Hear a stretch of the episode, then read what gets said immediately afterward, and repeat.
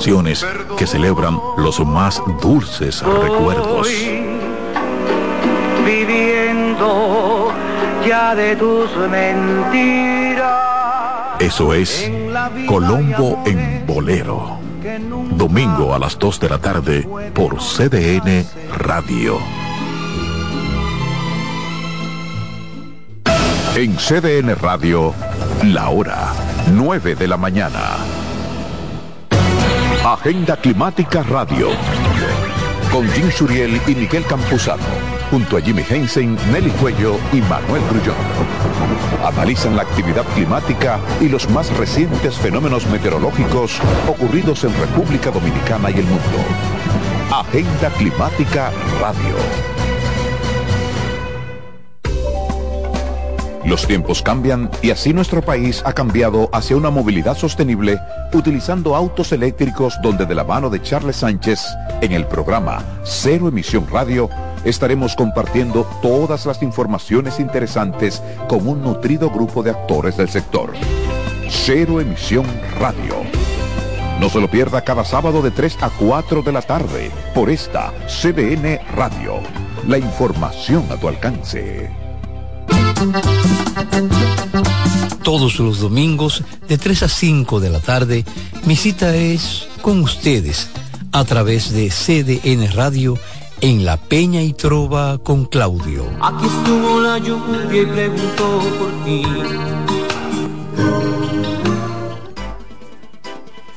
Consultando con Ana Simó por CDN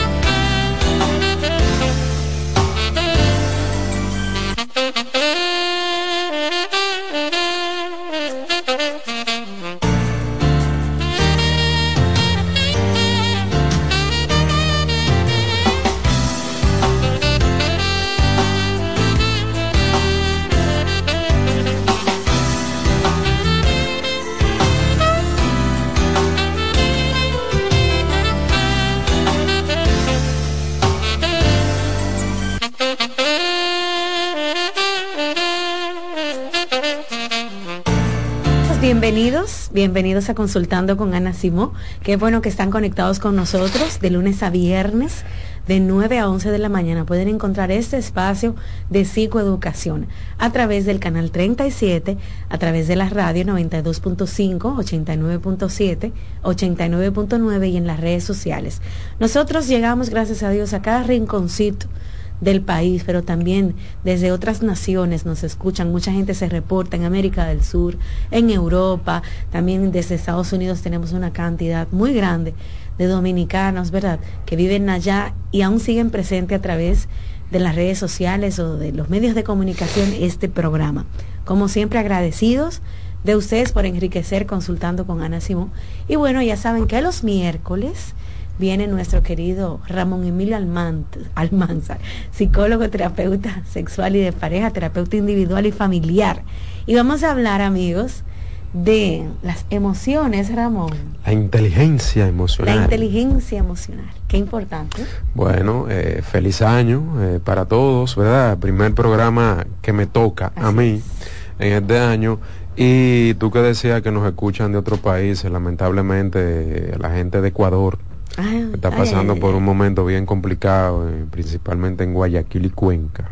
Yo tuve la oportunidad de ir a un congreso de terapia familiar en Cuenca, una ciudad muy bonita. Eh, si nos están escuchando por allá, cuídense mucho eh, y esperamos que las cosas se resuelvan pronto. Así es. Ramón, yo le puse el título, ¿cuál es la importancia o qué significa tener inteligencia emocional? Y es un término que ha predominado estos últimos años, ¿verdad? Tal vez en tu vida, yo cuando chiquita jamás escuché que se había algo que se llamaba inteligencia emocional, que es el tema de manejar tus emociones. Sí, tú sabes que el, el, el concepto de inteligencia emocional, eh, lo, lo, lo, vi por primera vez. Yo estaba estudiando psicología todavía y hubo una persona que escribió un libro sobre inteligencia emocional. Fue ese primer libro donde se surgió eso y se convirtió, se convirtió en un boom. Que creo, si mal no recuerdo, que la persona que lo escribió incluso no era psicólogo, creo que era periodista, Daniel Goleman, me parece que era, que es el nombre de esa persona. Fue el primer libro que surgió en los años, de hecho, los años 90, a finales de los años 90, si la memoria no me falla. Y el libro se llama así mismo, Inteligencia Emocional. Imagínate nosotros estudiando psicología, eso fue eh, el acabose, un boom, como que, y, este asunto, yo inmediatamente compré el libro, lo, lo estuve revisando, lo leí. Y al final es básicamente tú entender que eh, aprender a regular, a, atender a tus emociones que ya obviamente otros eh, psicólogos, autores, otras tendencias, escuelas, paradigmas de la psicología habían hablado de eso, porque eso se está hablando desde hace mucho tiempo, el asunto de que, en primer lugar, nosotros los seres humanos, ¿verdad? Eh, funcionamos en base a lo que percibimos, pero lo que nosotros percibimos entra, eh, lo que entra a través de los sentidos, la vista, lo que escuchamos, lo que olemos, lo que sentimos a través de nuestro cuerpo, en el cerebro entonces, a nivel de lo que es esa parte de la cognición eh, humana, que es el pensamiento, pues entonces nosotros tenemos un mundo mental tan complejo, tan amplio, tan eh, tan eh, movido que le da vida a todo lo que pasa afuera y a todo lo que pasa adentro. Entonces, a propósito de lo que nosotros pensamos, y ya de eso, mucho antes de que saliera ese libro de la inteligencia emocional, ya habían, eh, como decía, otras corrientes que habían hablado de eso, como la terapia cognitiva, luego la terapia cognitiva conductual que habla precisamente de cómo la manera en la que pensamos pues hace que nosotros nos sintamos de una manera en particular y que reaccionemos ante las situaciones dependiendo de ese filtrado mental que hacemos de nuestras percepciones, pero mucho más para atrás todavía. Eh, pensadores como Buda, por ejemplo, habían hablado de, de cómo el pensamiento es lo que de, le, le, le, le fuñe, por así decirlo, la vida a los seres humanos y que la mayor parte del tiempo las cosas que nosotros pensamos, como la pensamos, no ocurren de esa manera en la realidad. Entonces el pensamiento, que es un elemento muy del ser humano, nosotros generalmente no pensamos coherente en función de lo que estamos viviendo, sino que nosotros vivimos asignándole cosas a las cosas, a las situaciones que vivimos. Y vivimos en dos frecuencias, pasado, futuro, pasado, futuro, pero no nos enfocamos en el presente. Y por eso entonces reaccionamos de una manera eh, la mayor parte del tiempo inadecuada, por así decirlo, cuando uno no está educado en base a las emociones y cuando uno no tiene un proceso de aprendizaje respecto a cómo regular nuestras emociones en función de la realidad que estamos viviendo. Entonces este concepto de inteligencia emocional lo que abarca es precisamente todo eso que yo he mencionado y lo que plantea es que uno tiene que ser inteligente, ¿verdad? Concretamente hablando, en función de responder emocionalmente de una manera adecuada o inteligente ante las situaciones que nos están pasando. Pero para nosotros ser emocionalmente inteligentes, tenemos que vivir un proceso de aprendizaje de cómo regular todas esas emociones y ahí está precisamente lo que mencionaba la terapia cognitiva, la terapia cognitiva conductual, otro tipo de intervenciones psicoterapéuticas eh, que, que se fundamentan en el contexto del ser humano, porque cuando tú quieres educarte emocionalmente, tú no lo puedes hacer frío eso. O sea, yo no puedo ir a una persona eh, que vive en un contexto de precariedad, por ejemplo, donde hay mucha violencia verbal, donde hay eh, mucha eh, precariedad de hambre, donde hay hacinamiento, una casa de 100 metros donde viven 15 personas, a decirle, no, tú tienes que ser eh, emocionalmente inteligente, tú no puedes, no, tú tienes que ver también el contexto donde esa persona se está desarrollando y por qué ese contexto hace que esa persona reaccione de la manera que está reaccionando y a entender esa cosa para poder educar emocionalmente aplicado a ese contexto, siendo coherente con ese contexto, porque es muy chulo, yo siempre he relajado con eso, es muy chulo, tú ser emocionalmente inteligente metido en un monasterio, eh, donde tú no tienes problemas, donde tú tienes la comida segura, donde tú tienes tres horas para meditar en la mañana como parte de eso, donde no hay ruido, donde no hay interrupciones, donde tú mañana sabes lo que vas a hacer, o sea, la vida cuando es predecible es más tranquila, eh, es menos perturbadora, es menos molestosa psicológicamente hablando, pero cuando tú no sabes lo que va a pasar mañana, por ejemplo, y, tú no sabes lo que tú vas a comer mañana, y tú no sabes si tú vas a tener dinero mañana para llevar para tu casa, como le pasa a muchísimas personas, entonces la cosa se pone complicada. Cuando tú vives en un eh, constante estrés laboral, social, económico, tú no sabes eh, lo que va a pasar y eso crea mucha incertidumbre. Es muy difícil ser emocionalmente inteligente. Ahora bien, como mencionaba, eso se educa. Yo ayer, ayer hablaba con un paciente que me, me, hablaba de que, doctor, el síndrome del impostor. Y yo le decía, ¿cuál es el síndrome del impostor? O sea, eh, tú me entiendes, porque ¿qué lo que, a, quién es que tú le estás suplantando eh, el papel? Tú tienes tu personalidad, tú tienes tu carácter y en función de esa personalidad y ese carácter es que tú estás desarrollando tu vida. Entonces, no es bueno tampoco estar inventándose conceptos que no están eh, auspiciados por la experiencia, por la evidencia empírica, porque está bien, tú puedes tener una hipótesis, vamos a ver, yo estoy observando algo clínicamente, le voy a poner a eso síndrome del impostor. Ahora yo tengo que hacer experimentación poblacional para ver si eso que yo estoy observando es real en base a evidencia empírica, que por eso que la psicología es una ciencia. Entonces, quizás tú crees que tú te la estás comiendo, inventándote un término, pero ya hay otras corrientes psicológicas que han demostrado cuál es la realidad de ese asunto. Yo le decía a él, vamos a ver tu línea de vida, vamos a ver tu historia de vida. ¿Qué tú has hecho en los últimos 10 años de vida que te han llevado a ti a vivir la situación que tú estás viviendo actualmente, las malas decisiones, las malas relaciones, eh, en qué momento tú decidiste algo que tú no debías decidir, en qué momento tú no decidiste algo que tú sí debías decidir para llegar al punto que tú dices que tú quieres llegar. Porque la gente se pone ciega, se pone, eh, no atiende a lo que va haciendo, entonces no asume responsabilidad de sus decisiones para después luego decir, ay, yo no estoy donde yo quería estar, yo no he logrado lo que yo quería lograr, ta, ta, ta, ta, ta, y entonces busca un síntoma o una etiqueta o un diagnóstico para ponérselo y no asumir responsabilidad. Ah, no, es que yo, que qué sé yo, que, que, que, no, no, no, papá, o sea, mira, fíjate.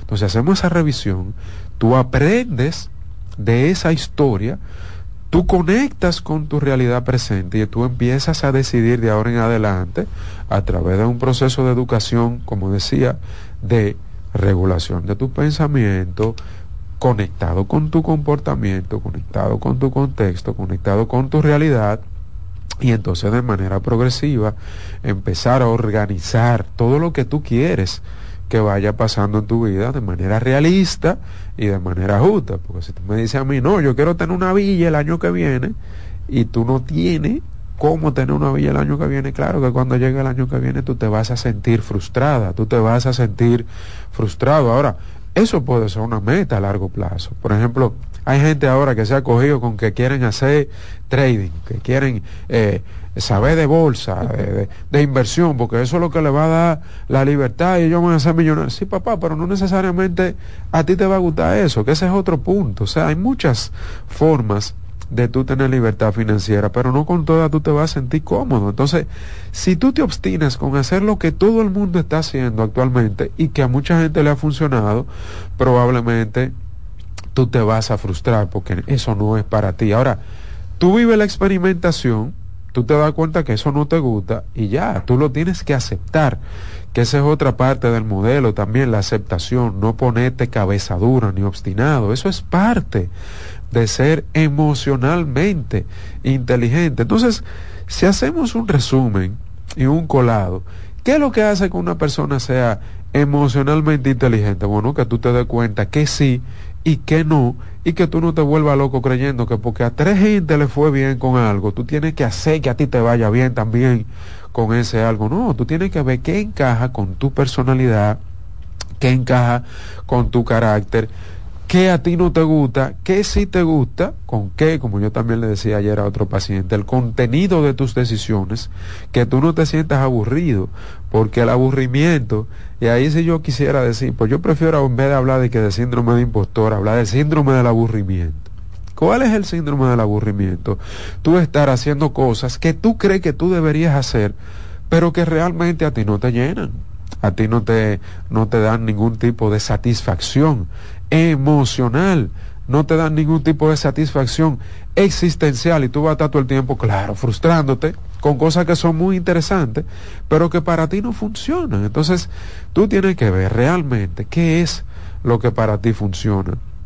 Mucha gente que se está enganchando, yo digo enganchando porque literalmente, a estudiar psicología, ah, porque la psicología está de moda, porque eh, Ana Simón, porque eh, que si yo quién, que, que si Ramón Almanza, que si más atrás, eh, eso, esos íconos de, de, de década pasada, Nancy Álvarez y, y que, que si yo quién, entonces que pero no todo el mundo va a ser buen psicólogo o buena psicóloga y tú puedes estudiar psicología, pero eso no es necesariamente lo que eh, a ti te va a llenar y te va a satisfacer lo que pasaba antes con carreras icónicas como la medicina, la contabilidad, el derecho, que muchas personas estudiaron esa carrera porque sus padres querían que ellos fueran médicos, que ellos fueran eh, abogados, que ellos fueran qué sé yo qué, pero ellos no querían eso y se graduaron y, después se dedicaron a otra cosa que sí los llenaba. Entonces, eso también es parte de tú tener una buena inteligencia emocional, de tú aceptar qué es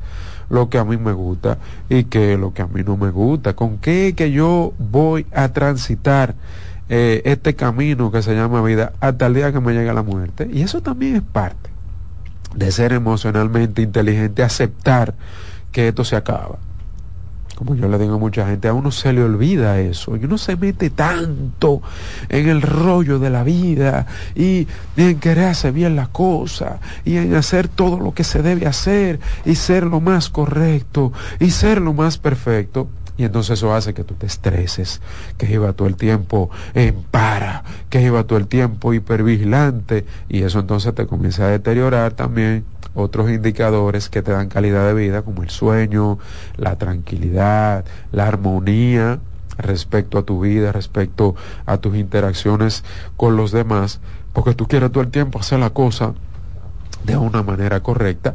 Y entonces, si hay inteligencia emocional, podemos también utilizar la antítesis de la inteligencia emocional, que sería la brutalidad emocional. Y yo aquí he mencionado eso en algunos momentos, que, que muchas veces nosotros nos ponemos brutos. ¿Y por qué nos ponemos brutos?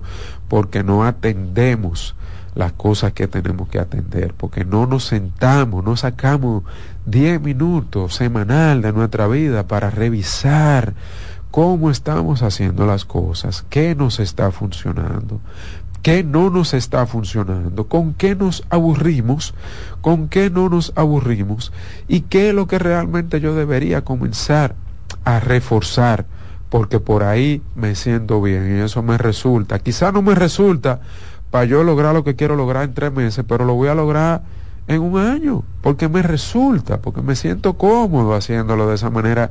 Y eso es importante, tú no te puedes frustrar ni ser bruto emocionalmente haciendo cosas que a ti no te llenan, porque a fulanito o a fulanita eso le resulta. Y otra cosa que quiero agregar, que es uno de los males de nuestro tiempo actual, de, la, de, lo contemporáneo, que no pasaba hace 20 o 30 años, las redes sociales.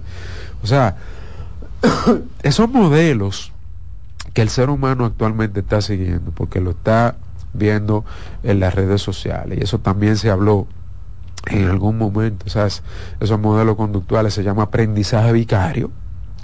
¿Qué es el aprendizaje vicario? La copiadera.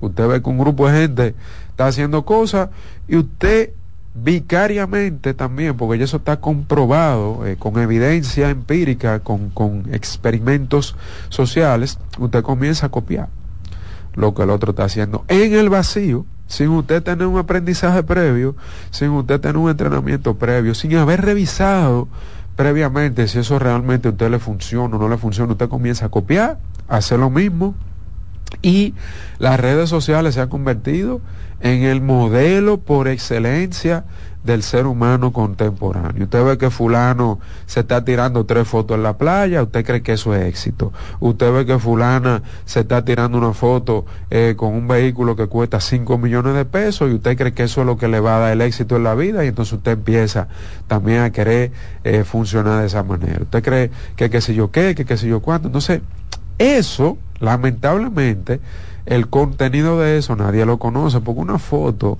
es un segundo de la vida de un ser humano. Ahora, cuando tú me digas a mí, esa persona que subió esa foto de un segundo, cómo es su vida, en un mes completo, entonces tú vas a ver si realmente ese modelo que tú estás queriendo copiar es funcional o es disfuncional.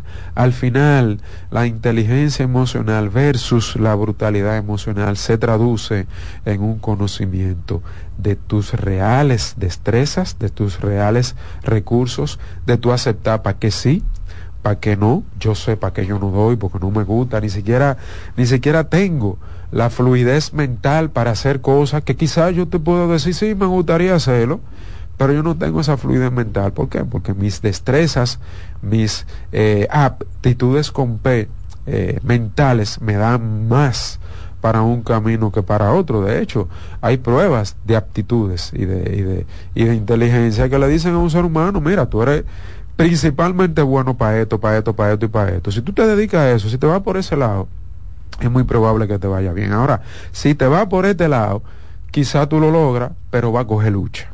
Va a coger mucha lucha, te va a frustrar, va a estar chocando todo el tiempo con eso. Te vas a aburrir porque mucha frustración aburre. Entonces, vuelvo y repito, porque a fulano y a fulano le fue bien haciendo algo, eso no significa que ese sea el camino tuyo.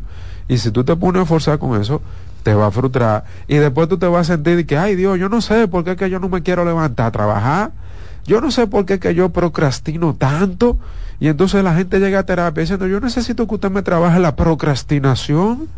Pero ¿y cómo diablo yo te voy a trabajar una procrastinación si tú estás haciendo algo que a ti te aburre la vida, que, que, que a ti te amarga la vida, papá? O sea, ¿cómo te ayuda a no procrastinar? Hasta yo, si estuviera haciendo algo que a mí no me gusta, yo estuviera procrastinando también. Yo no procrastino porque lo que yo hago, yo lo decidí conscientemente y en el tiempo, en esa experimentación, ese ensayo de vida, me he dado cuenta que me gusta, que humanamente hablando lo puedo hacer bien. Y entonces eso me ayuda a yo poder ser emocionalmente inteligente. Entonces, todo eso es importante, que uno lo pueda ver antes de estar hablando ñeca, ¿verdad? Y, y de estar autodiagnosticándose mal Tú sabes la cantidad de gente, Rocío, que yo he visto en terapia, que llegan ellos mismos con su diagnóstico oh. y yo lo que hago es que le, le muestro otra cosa y le digo, búscame un libro de psicología que hable de ese trastorno. no aparece el trastorno. ¿Tú me entiendes? Entonces, vamos a ver tu vida. Mucha gente me dice, recomiéndame un libro. Yo, el mejor libro que tú puedes leer, el libro de tu vida el libro de tu historia de vida. Porque hasta que tú no aprendas qué es lo que tú has hecho en esta vida y qué es lo que te ha colocado donde tú estás, tú no vas a poder hacer nada completamente diferente a lo que tú has hecho. Ramón, maravilloso tema. Esta es una oportunidad de disfrutar de la terapia individual. No solo se trata de temas de pareja, que infidelidad, que cuernos, ¿verdad? Que problemas de relaciones sexuales. No, no, no. La terapia individual te hace crecer tú como individuo. Y eso es muy bonito porque tú vas a seguir compartiendo con tu pareja, con tu familia, con la sociedad. Entonces, ese camino de bienestar que tú quieres encontrar a través de la terapia individual es, es un camino seguro. Ramón, vamos a hacer una pausa. Y al regreso también seguimos hablando contigo un poquito más y abrimos las líneas para que nuestros oyentes televidentes el día de hoy disfruten, ¿verdad?, de este contenido maravilloso. De verdad, es un tema, abran su mente, que yo sé que van a tener una perspectiva diferente al terminar.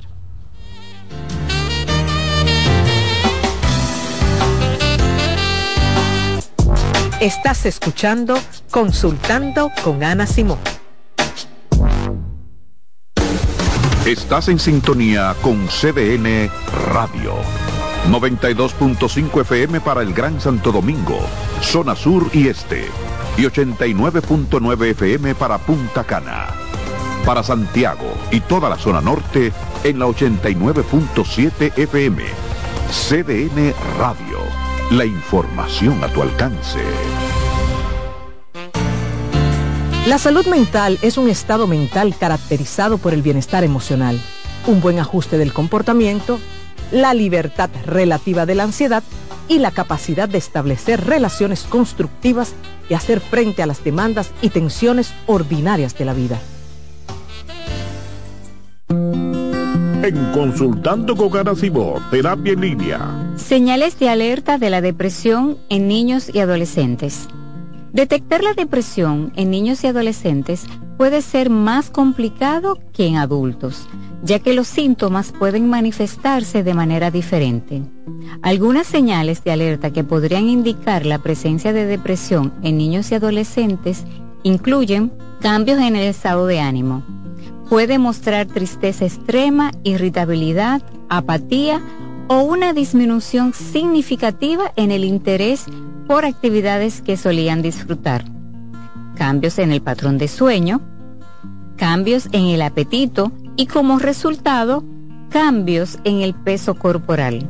Muestran una disminución general de la energía y la motivación presentan dificultades en la concentración de tareas escolares o actividades diarias. También expresan pensamientos negativos acerca de sí mismos y sentir que no son lo suficientemente buenos. Aislamiento social, quejarse de dolores de cabeza, dolores de estómago u otros síntomas. Cambios en el rendimiento escolar, manifestar conductas autodestructivas, como cortarse hablar de suicidio o hacer intentos de suicidio. Si observas varios de estos síntomas persistentes en un niño o adolescente, es esencial buscar ayuda de un profesional de la salud mental para una evaluación adecuada y un diagnóstico preciso. La detección temprana y el tratamiento de la depresión en niños y adolescentes son fundamentales para ayudarles. Soy Rosa Hernández, psicóloga clínica del Centro Vidi Familia Ana Simón. Polish abre nueva sucursal en San Isidro. Sí, su puerta rosada está abierta para ti en Plaza Fama Autopista San Isidro. Más información 809-544-1244. Síguenos, Polish RD. Cansado, loco por salir de la rutina para vivir una experiencia inolvidable y aún no decides a dónde escaparte. Atlantic Tours te ofrece las mejores ofertas en resorts y excursiones en los principales destinos de República Dominicana. Contáctanos al 809-964-9714 para crear momentos inolvidables junto a nosotros. Encuéntranos en línea como atlantictoursrd.com o en nuestras redes sociales arroba Atlantic Tours RD y exploremos juntos las maravillas de nuestra bella isla. Atlantic Tours, Experience and Enjoy.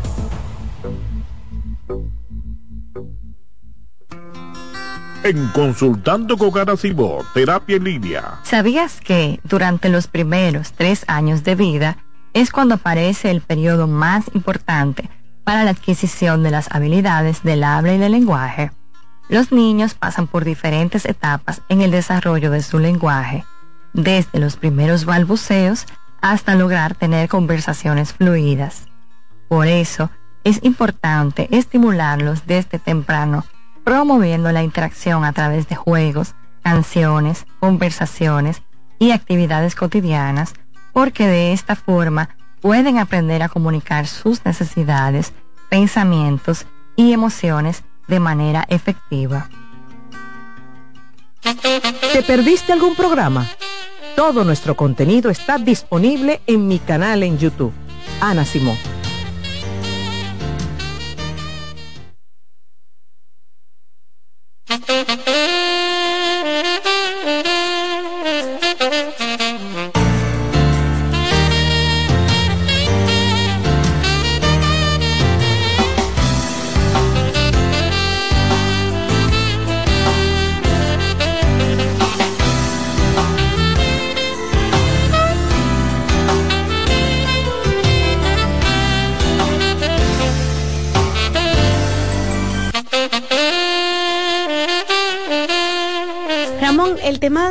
Emociones y la inteligencia emocional muchas veces está ligado, así pensamos, ¿verdad? Los que, los que no somos psicólogos, eh, sobre el humor, el manejo de tu carácter, cómo tú te enfrentas a situaciones. Mira, eh, los muchachos hablando ahora mismo del ejemplo del play. Toda esa euforia, muchas veces salen hasta peleando la gente.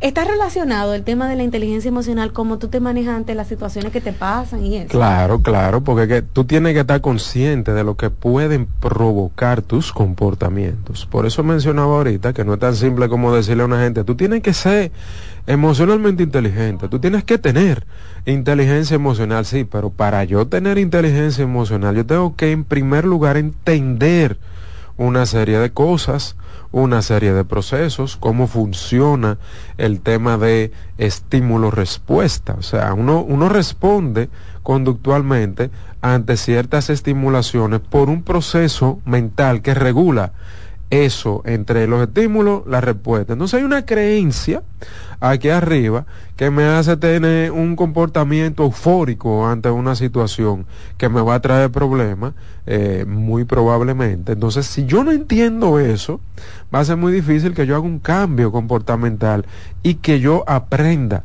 a ser inteligente emocionalmente. Por eso es que no, tú no puedes pedirle a una gente que, que sea de una manera si primero no hay un entendimiento de por qué yo tengo que sea de otra manera, porque yo soy como soy, porque yo validé una serie de códigos, yo validé una serie de creencias sociales, creencias familiares, y por eso yo me comporto como yo me comporto. Entonces, todo eso, lamentablemente, entenderlo por sí mismo o entenderlo de otra manera que no sea yendo a terapia, digo lamentablemente, porque sería muy interesante que el mundo fuera, todo el mundo fuera eh, emocionalmente inteligente, pero sabemos que eso no es así porque el aprendizaje de un ser humano en el eh, desarrollo de su vida, ese desarrollo psicológico es muy complejo, intervienen muchas cosas, eh, la cultura, la escuela, eh, el ambiente social, etcétera. Entonces, Ramón, sí se puede aprender, porque tú dijiste al principio, y es cierto, en un sistema de conflicto, si tú te crías con, con gente, ¿verdad?, alrededor que no respeta límites, que no sabe de emociones, etcétera, ¿verdad? Es difícil que tú exigirle a alguien que se maneje eh, bien, por así decirlo, pero tú también dices que sí se puede aprenderse si tú lo decides. Claro que se aprende, claro que se aprende. Mira, por ejemplo, lo, lo que estábamos hablando ahora de del tema que hubo en una plaza comercial, de cómo hay un grupo de niños que están haciendo eh, una serie de situaciones ahí que van en contra, ¿verdad?, de la, de la buena convivencia.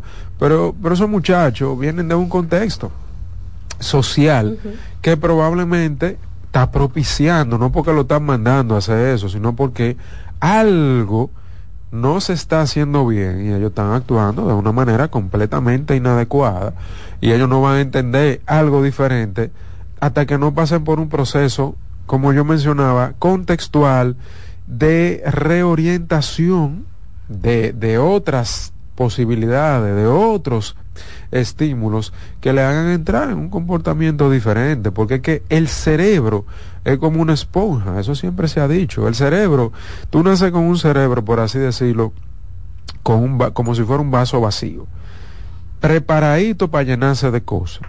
Y se va a llenar de cosas dependiendo de lo que el contexto le vaya dando. ¿Cuál contexto? Familia, sociedad, cultura. Todo eso da una serie de estimulaciones, seguridad social, seguridad psicológica. Yo tengo una familia que me provee, yo tengo una familia que me da seguridad emocional, porque esa inteligencia emocional viene muy ligada también a que yo me sienta seguro emocionalmente. Yo no soy una persona que crezco con ansiedad, yo no soy una persona que crezco con estrés, porque yo tuve un contexto ahí que cuando yo necesitaba que me cuidara, me cuidó, que no me maltrataban, que no me daban golpes, que no me hablaban mal. Yo tengo un contexto social donde todo es muy educado, donde todo es muy cordial. Lamentablemente esa no es la realidad de los barrios. Tú me estás entendiendo, los barrios es sálvese quien pueda, porque tú puedes tener una familia muy educada, pero desde que tú sales, de, pasas a la puerta de tu casa y sales a la calle, tú tienes que aprender a cuidarte.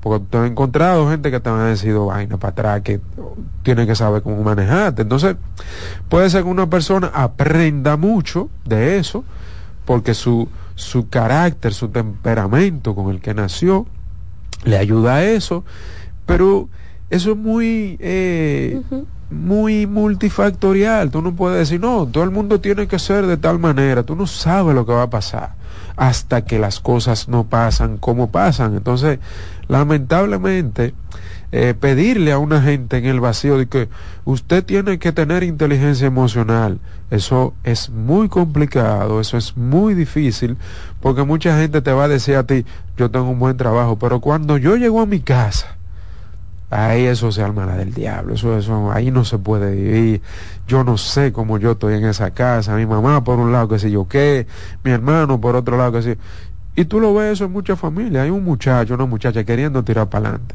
pero el hermano drogadicto, eh, el papá alcohólico, la mamá jugadora, eh, vago, vaina, o sea, un desastre, entonces si tú te pierdes del contexto y tú solamente le dices a una gente, ah, inteligencia emocional en el vacío, sí, pero ¿y cómo tú me pides que yo sea emocionalmente inteligente si lo que estoy recibiendo constantemente son estímulos disfuncionales, son estímulos negativos, es complicado el asunto. Ramón, tú sabes, el lunes estuvo la doctora Ramírez en su segmento de salud mental.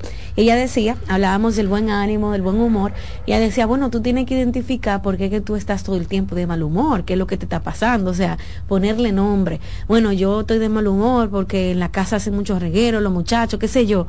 Pero también, por eso te pregunto, ¿la gente sabe identificar sus emociones? Claro que no Claro que no. Parte de, de tú tener inteligencia emocional es precisamente eso. Yo por eso mencionaba que todo es un proceso de tú comenzar a educarte respecto a tú estar consciente de lo que tú estás sintiendo, consciente de tus emociones, atender a tus emociones y qué te crea, qué te hace responder a ti con cierta emoción ante una situación en que te hace a ti responder con cierta emoción hacia otra situación. Ese entrenamiento, que es lo que se hace en terapia, es lo que va ayudando al ser humano a poder regular y a poder decir, bueno, tal situación que no es mentira que está pasando, a cualquier ser humano lo puede poner a sentirse irritado, por ejemplo.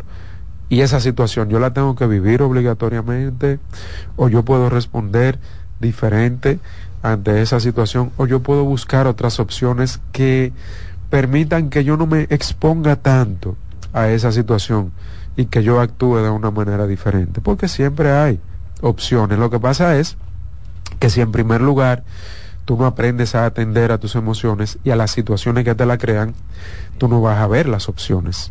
Entonces, por eso viene el tema de cómo yo me siento, por qué me siento así y ante qué yo me siento así y cuáles son las opciones que yo tengo para no sentirme de esa manera. Bueno, me puedo ir por aquí, puedo doblar en esta esquina, puedo dar la vuelta, no tengo que exponerme tanto a eso o no tengo que esperar tanto de eso. Mucha gente espera cosas de personas o de situaciones que no necesariamente tienen que esperar eso. O sea, buscarle la vuelta a las cosas, pero porque tú aprendiste y entendiste cómo eso en particular a ti te pone a reaccionar de una manera inadecuada o de una manera disfuncional. Ramón, al regreso de la pausa vamos a hablar del eh, tema de las emociones, la inteligencia emocional, en el manejo de las relaciones interpersonales, ya sea con tus padres, ya sea con tus compañeros de trabajo o tu relación de pareja, donde se manifiesta muchísimo eh, eh, ese tema, seguro que sí. Hacemos una pausa, amigos, y también al regreso abrimos las líneas para que ustedes participen en el programa del día de hoy.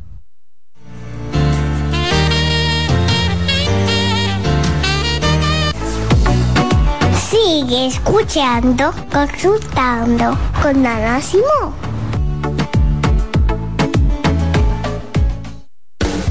Estás en sintonía con CDN Radio. 92.5 FM para el Gran Santo Domingo, zona sur y este. Y 89.9 FM para Punta Cana. Para Santiago y toda la zona norte en la 89.7 FM CDN Radio. La información a tu alcance. Envía tus preguntas a través del WhatsApp del programa 829-551-2525. Hola, soy Heidi Camilo Hilario y estas son tus cápsulas de Ticocine. En esta ocasión te quiero presentar la película turca con la soga al cuello una película magistral donde nos presenta la dinámica que se da en una relación de pareja cuando uno de sus miembros decide cometer un delito y la pareja no soporta ese accionar antiético. La pareja decide ser leal a sus valores y a sus principios y denuncia a aquella persona que tanto ama, pero que ha irrespetado las normas sociales y ha cometido un delito. Las estafas piramidales pueden ser muy bonitas, pero no dejan de ser un delito. Y cuando en una relación de pareja observamos que uno de sus miembros simplemente acciona desde lo antisocial, es nuestro deber ser más coherentes con quienes somos que con quien estamos. Señores, con la soga al cuello, no dejen de verla. Hola, soy el doctor Franklin Peña. En cirugía plástica surgen muchas inquietudes. Muchas pacientes buscan soluciones mágicas y realmente hay protocolos y hay estudios que ya por muchos años demuestran qué procedimientos son seguros y cuáles no. En el cuerpo no se pueden inyectar sustancias como biopolímeros, aceites o silicón. Es muy importante consultar a médicos de la Sociedad Dominicana de Cirugía Plástica para buscar seguridad en tus procedimientos estéticos. Estamos en Plastimedic, en la Sócrates Nolasco número 4 en Naco, en el teléfono 809-535-6060. No olvides visitar nuestro Instagram, Dr. Franklin Peña, donde está toda la información acerca de cirugía plástica en nuestro país en Consultando con Terapia en Línea. Los abrazos para los niños son como el agua para una planta. Les ayudan a crecer sanos y felices y dar sus mejores frutos. Está demostrado que el niño durante la etapa de crecimiento necesita abrazos. Las razones son que ese contacto físico amoroso estimula el nervio vago y provoca que descienda la tensión acumulada durante el día el abrazo libera dopamina y oxitocina, que son las hormonas del placer. Además, reduce el nivel de cortisol asociado al estrés. Los adultos también necesitamos abrazos para estar sanos, pero hay una serie de carencias que normalizamos y generan en los adultos adicciones, como el tabaquismo. La pregunta es, ¿cuántos padres, madres o abuelos les dan a sus niños los abrazos que necesitan? Ante la duda, te damos las respuestas. Nunca son demasiados. Abrázalos.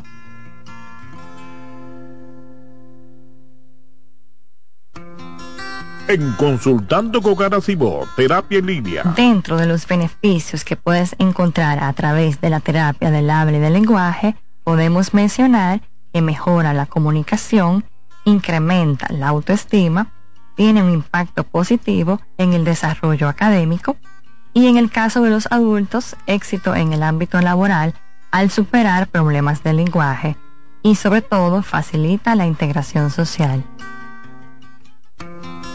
En Consultando con Ana Terapia en Línea. Tu hijo está irritable, grita y se resiste a escucharte.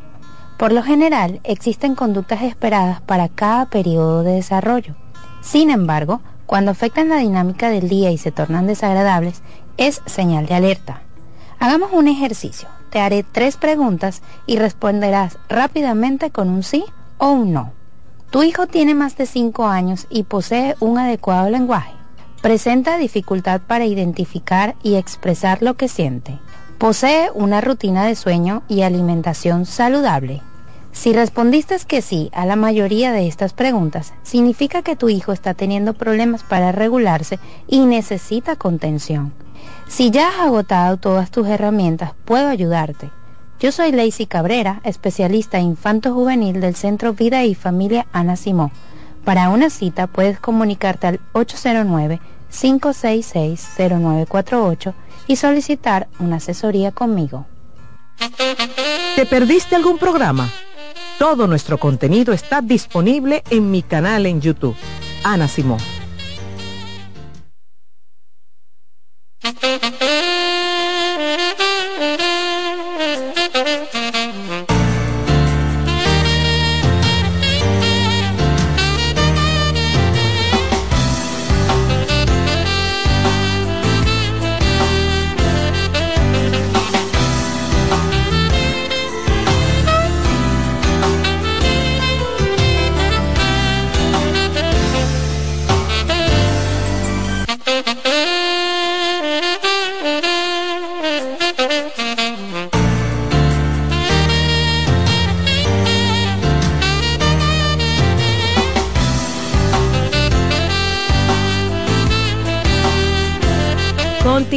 Consultando con Ana Simó.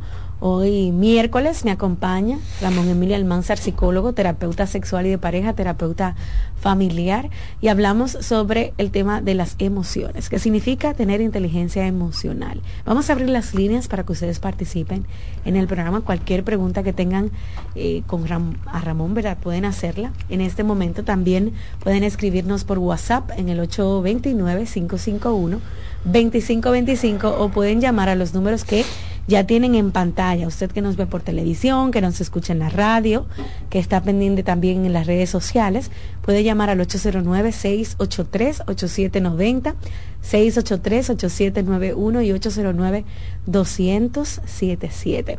Por ejemplo, Ramón, aquí, partiendo de la pregunta que, que hicimos antes de salir al aire sobre las relaciones interpersonales, una chica dice que él, él tanto ella como su esposo viven en constante pelea porque ambos tienen caracteres muy difíciles, es decir, son fuertes los dos, tú sabes, piedra con piedra chocando, todo el tiempo están en conflicto. Sí, eso pasa, porque que cuando, eh, cuando tú juntas dos personas, eh, ¿qué, es lo que se está juntando realmente? Dos personalidades, dos caracteres, eh, dos temperamentos diferentes, dos historias de vida. Entonces, ¿qué va a ocurrir? Bueno, simplemente una interacción entre los diferentes, eh, dos historias de vida. Entonces, ¿qué va a ocurrir? Bueno, simplemente una interacción entre lo que son esas dos personas. Si no son compatibles y, se juntan dos gallitos de pelea, como dicen por ahí, pues van a ir matando. Eh, pero también si se junta un gallito de pelea con una persona que no le gusta el conflicto, va a haber problemas porque el gallito de pelea siempre se va a querer estar imponiendo y controlando todas las situaciones. Al final, lo que hay que hacer es resolver el tema de, cómo podemos regular tu carácter, el carácter del otro, también para que entiendan que las cosas no se resuelven de esa manera, porque es un modelo de resolución de conflicto. Tú aprendes ese modelo de resolución de conflicto de ese contexto del que yo hablaba. ¿Cómo se resolvían los problemas en tu familia? ¿Cómo se resolvían los problemas en tu entorno social? Mm. ¿Cómo, cómo, cómo tú aprendiste a resolver eso? Peleando, defendiendo, eh, diciendo dos cosas, eh, verbalmente hablando al otro, eh, queriendo... ¿Tú me entiendes? Eso mismo es lo que tú vas a llevar a tu relación de pareja. Tú me decías algo interesante ahora, con, precisamente con el tema de, de lo que yo mencionaba, de lo, de lo que pasó con los muchachos en esta plaza eh, comercial. Si tú no resuelves eso ahora en la niñez, ¿qué va a pasar cuando esos muchachos crezcan? ¿Van para la universidad? Van a ser profesionales, van, van, van a ser hombres de bien. ¿eh? ¿Cómo tú tienes una expectativa positiva si tú estás viendo que está pasando algo negativo en el crecimiento de un ser humano y no se hace una intervención de cambio, no se hace una revisión de lo que está pasando, ah, pero el muchacho va a ser de bien dentro de 10 años, no, esa, esa tendencia, que así se llama, tendencia, es muy probable, un 95% de probabilidad de cuando tú no haces intervención, la tendencia sigue igualita, entonces eso mismo pasa con las personas que forman una relación de pareja, cuando tú ibas creciendo, ¿quién hizo intervención? ¿Quién te educó? ¿Quién moduló? ¿Quién modeló para que tú no fueras una persona reactiva dentro de una relación de pareja? Entonces, si eso no se hizo, usted va a pelear eh, para un matrimonio, usted va a, matarse verbalmente o físicamente con otra persona, porque como usted eso fue lo que aprendió, eso es lo que va a pasar, no va a pasar nada diferente. Y, y muchas veces la gente fantasea demasiado con eso y somos muy ingenuos muchas veces con esa cosa. Tú eres quien tú eres, aprendiste a ser y eso mismo va pasar en tu relación de pareja. Entonces, Ramón, si esos muchachos están creciendo, viendo a esos papás que cuando se pelean no se hablan, dejan de hablarse cinco días. Eso mismo aprendiste, porque que eso se llama modelaje. O sea, el aprendizaje de un ser humano viene por esas dos vías. Mencionaba ahorita el aprendizaje vicario, que es un aprendizaje que se da en el vacío simplemente por imitación, pero hay otro aprendizaje que se da por modelaje. Yo veo cómo mi papá habla, yo veo cómo mi mamá habla, yo veo cómo esa gente interactúan y cómo hacen las cosas y ese cerebro va cogiendo, absorbiendo, introyectando todos los días ahí, porque es un aprendizaje vivencial del día a día y tú escuchas y tú ves y tú sientes y todo eso se liga con las emociones que tú sientes por tu papá y por tu mamá. O sea, al final tu cerebro adquiere una configuración de resolución de conflicto ligada con afecto, ligada con lo emocional, ligada con lo sentimental y el día que tú te veas expuesto ante la misma situación, ¿qué tú crees que el cerebro va a a ofrecer? ¿Cuál, ¿Cuáles son los recursos que el cerebro va a utilizar para mediar con esas situaciones que son igualitas a las que tú aprendiste? Va a salir probablemente lo mismo y eso es lo que se ha evidenciado, ya eso se sabe. Entonces, por eso hablo de la ingenuidad. Tú eres muy ingenuo cuando tú crees que después que tú aprendiste algo, cuando tú tengas que exponerte a situaciones y resolver cosas, tú vas a resolver de una manera diferente a la que tú aprendiste. Eso, eso es mucha ingenuidad. Eh, eh, frente a situaciones, Ramón, del trabajo o la universidad que te sacan de quicio, ¿cómo uno moldear el carácter? Porque aunque tú seas una persona muy franca, muy directa, tú muchas veces le puedes hacer daño al otro, ¿verdad? Entonces eso eso es parte también. en primer lugar, la persona hace conciencia, porque si tú no haces conciencia, tú no vas a resolver absolutamente nada. O sea, lo primero es que tú digas, espérate, yo no estoy bien. Porque cada vez que tengo una situación, la cosa termina mal. Yo termino ofendiendo, yo termino agrediendo verbalmente. ¿Qué pasa conmigo? Si tú no haces ese primer acto de conciencia, obviamente que nada vas a poder resolver. Entonces, luego que hagas conciencia de eso, el segundo paso, sacar un balance. Déjame ver por qué yo resuelvo las cosas como las resuelvo. ¿Qué me ha dejado esto a mí en mi vida? ¿Qué, ¿Cuántas pérdidas que yo he ganado con esta situación? ¿Qué es lo que yo quiero que realmente pase con mi vida? ¿De dónde viene esa personalidad mía? ¿De dónde viene ese manejo que yo le doy a las cosas? Entonces ahí uno empieza a meter la mano en el sucio, a ver qué ha pasado en la historia de vida de ese muchacho, de esa muchacha, y entonces uno empieza a hacer ese proceso que por eso siempre le digo a la gente, no es tan simple, eso no es de un día para otro, usted vino a una sesión de terapia hoy, pero eso no significa que hoy mismo tú vas a ser diferente o mañana, eso es un trabajo y un dos pasos para atrás y tres para adelante y un vuelvo ya, porque ¿cómo tú vas a cambiar 20 años de una historia de vida en un día. Eso es imposible. Eso es imposible. Pero sí se puede. Se puede con un proceso, porque incluso hasta el tema de la religión y el tema del trabajo religioso y, y, y, el tema de que Dios hace milagros y Dios trabaja en la vida del ser humano, pero eso también es un proceso. Eso es un proceso de, de exposición ante el cambio, ante los recursos de cambio. Entonces, claro que todo eso se trabaja, pero vuelvo y repito, para una persona comenzar a trabajar las cosas que tiene que trabajar, en primer lugar tiene que aceptar que no está funcionando bien. Si tú no haces ese primer paso, si tú no das ese primer paso de aceptación, es muy difícil, porque eso es eh, la, la, lucha del, del, del, huevo y la piedra. O sea, todo el tiempo va a estar peleando con lo imposible. Bueno, Ramón, gracias por estar en este espacio, en Consultando con Ana Simón. Este programa queda disponible en las redes sociales para que lo escuchen, ¿verdad? Otras veces y lo compartan, de hecho. Y para hacer una cita con Ramón ya de manera profesional, pueden llamar a nuestro centro al 809-566-0948 y 829-622-0948. Ramón también está en las redes sociales, pueden seguir su contenido a través de arroba RE Almanzar. RE Almanzar con Z, ¿verdad, Ramón? Es correcto. bueno, hacemos una pausa, amigos, y al regreso está con nosotros Heidi Camilo. Vamos a hablar de por qué, escuchen muy bien, por qué una mujer nunca, nunca tiene la culpa de que la maltraten. Regresamos en breve.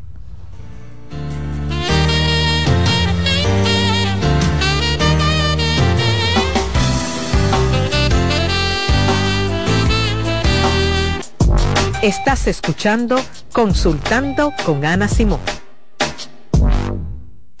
Escuchas CDN Radio, 92.5 Santo Domingo Sur y Este, 89.9 Punta Cana y 89.7 toda la región norte.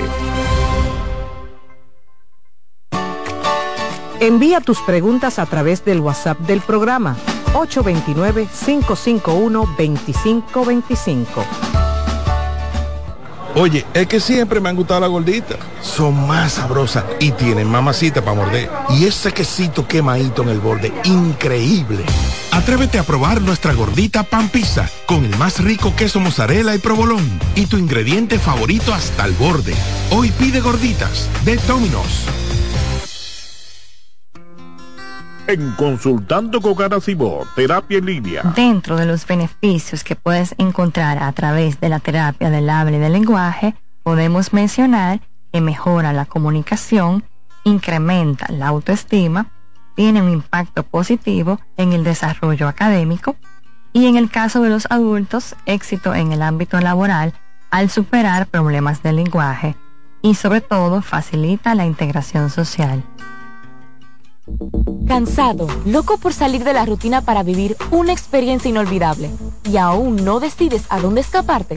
Atlantic Tours te ofrece las mejores ofertas en resorts y excursiones en los principales destinos de República Dominicana.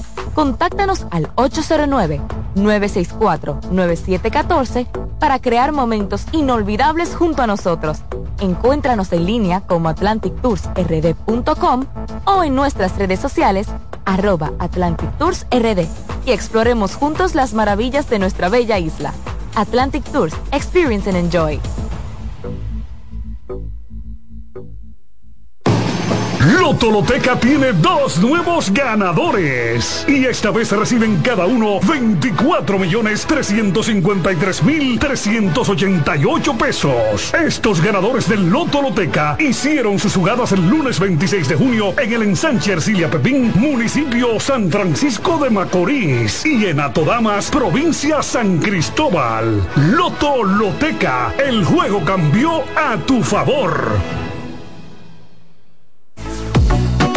Sigue escuchando, consultando con Ana Simón.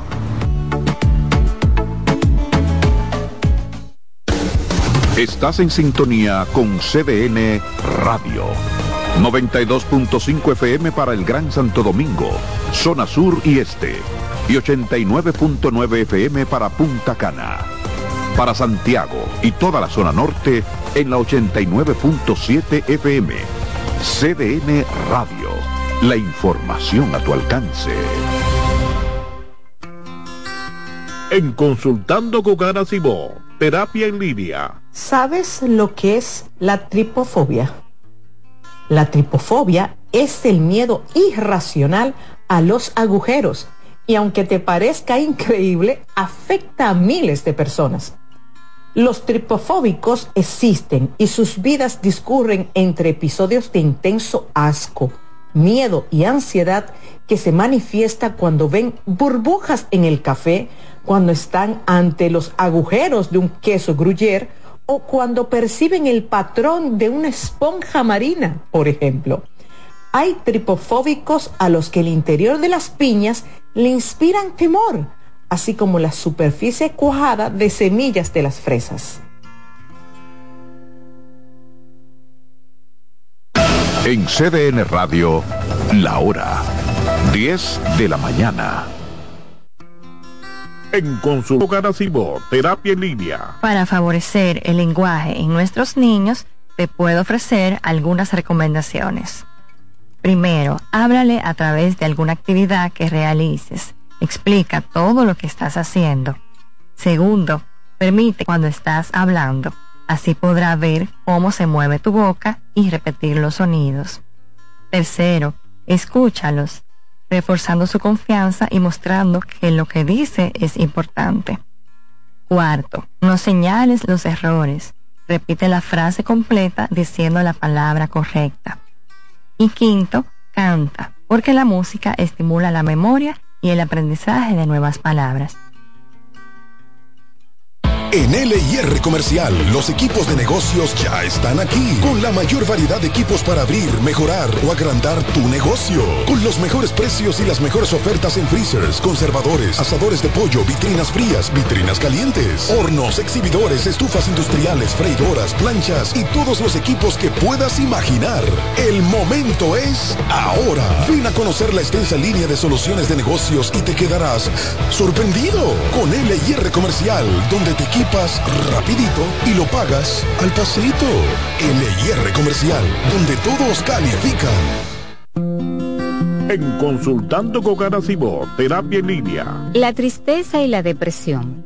La tristeza y la depresión son dos términos distintos que a menudo pueden confundirse debido a que comparten síntomas similares. Es importante diferenciarlos ya que su manejo y tratamiento pueden ser diferentes. La tristeza es una emoción humana, normal y natural que todos experimentamos en ciertas ocasiones. Puede ser una reacción temporal y adecuada ante eventos difíciles, pérdidas, decepciones o situaciones estresantes. Por lo general, tiene una causa identificable y tiende a disminuir con el tiempo a medida que la persona se adapta a las circunstancias y procesa sus emociones. En cambio, la depresión es un trastorno del estado de ánimo más grave y persistente que va más allá de la tristeza normal. Es una condición médica que afecta el bienestar físico, emocional y mental de una persona. La depresión no siempre tiene un desencadenante obvio y puede persistir incluso cuando la situación externa parece favorable. Soy Rosa Hernández, psicóloga clínica del Centro Vida y Familia Ana Simón. César Suárez Pisano presenta el encuentro más esperado, juntos por primera vez, Santiago Cruz y Andrés Cepeda. Andrés Cepeda y Santiago Cruz para celebrar la Semana del Amor y la Amistad. Andrés Cepeda y Santiago Cruz. Santiago Cruz y Andrés Cepeda, los más emblemáticos cantautores colombianos de la actualidad. Romance, nostalgia, amor, desamor, en dos memorables conciertos, miércoles 14 y sábado 17 de febrero a las 8.30 de la noche. Sala Carlos Piantini del Teatro Nacional. Boletas a la venta ya. Hueva Ticket, Supermercados Nacional y Jumbo, Club de Lectores del Listín Diario, Boletería del Teatro Nacional. Invita. En Consultando con Garacimo, Terapia en Línea. Tu hijo está irritable, grita y se resiste a escucharte. Por lo general, existen conductas esperadas para cada periodo de desarrollo. Sin embargo, cuando afectan la dinámica del día y se tornan desagradables, es señal de alerta. Hagamos un ejercicio. Te haré tres preguntas y responderás rápidamente con un sí o un no. Tu hijo tiene más de 5 años y posee un adecuado lenguaje. Presenta dificultad para identificar y expresar lo que siente. Posee una rutina de sueño y alimentación saludable. Si respondiste que sí a la mayoría de estas preguntas, significa que tu hijo está teniendo problemas para regularse y necesita contención. Si ya has agotado todas tus herramientas, puedo ayudarte. Yo soy Lacey Cabrera, especialista infanto juvenil del Centro Vida y Familia Ana Simó. Para una cita puedes comunicarte al 809-566-0948 y solicitar una asesoría conmigo. ¿Tú te has fijado que hay sonidos que ensucian? ¿No me crees? Oye esto. Hasta en las mejores familias hay un desliz a la hora de comer. Suerte con esa ropa, mi amiga. O este. Esa ropa enlodada va seguro. Y este. Ay, ese vinito. Esa camisa se te ensucia porque se te ensucia. Lo bueno es que para cada una de estas manchas existe Brillante, el detergente todoterreno que gracias a su poderosa y exclusiva fórmula con tecnología Clean Wash elimina las manchas más fuertes al tiempo que cuida y protege tu ropa. Brillante es tu detergente todoterreno. Hoy quiero hablar entre psicólogos. Escuchar el sonido del mar, observar su dulce vaivén, sentir cómo nuestro cuerpo flota en él nos hace sentir particularmente bien. No es solo una sensación. Se ha demostrado que cuando observamos el mar, se reducen los niveles de cortisol en el organismo, la hormona del estrés, y eso nos hace sentir más relajados y en calma. ¿Y por qué ocurre esto? Bueno, según el proyecto Blue Health, el sonido del mar nos recuerda al que escuchábamos cuando estábamos en el útero de nuestras madres, un periodo que nuestro cerebro relaciona con un sentimiento de seguridad. Además, verlo y escucharlo nos lleva a un estado meditativo y este estado de atención plena contribuye todavía más a reducir los niveles de estrés y ansiedad. ¿Te perdiste algún programa? Todo nuestro contenido está disponible en mi canal en YouTube. Ana Simón.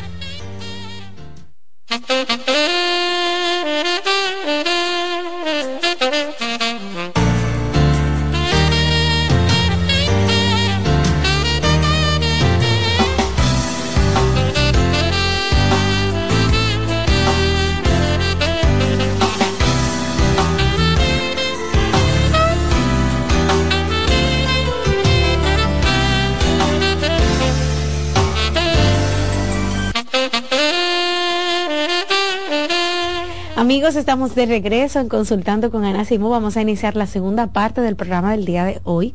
Son las 10 y 8 de la mañana de este miércoles 10 de enero. Ahora nos acompaña la terapeuta sexual y de pareja Heidi Camilo, que tiene experiencia en temas de violencia. De hecho, las trabaja todos los días. Todos los días Heidi ve estos casos eh, de violencia.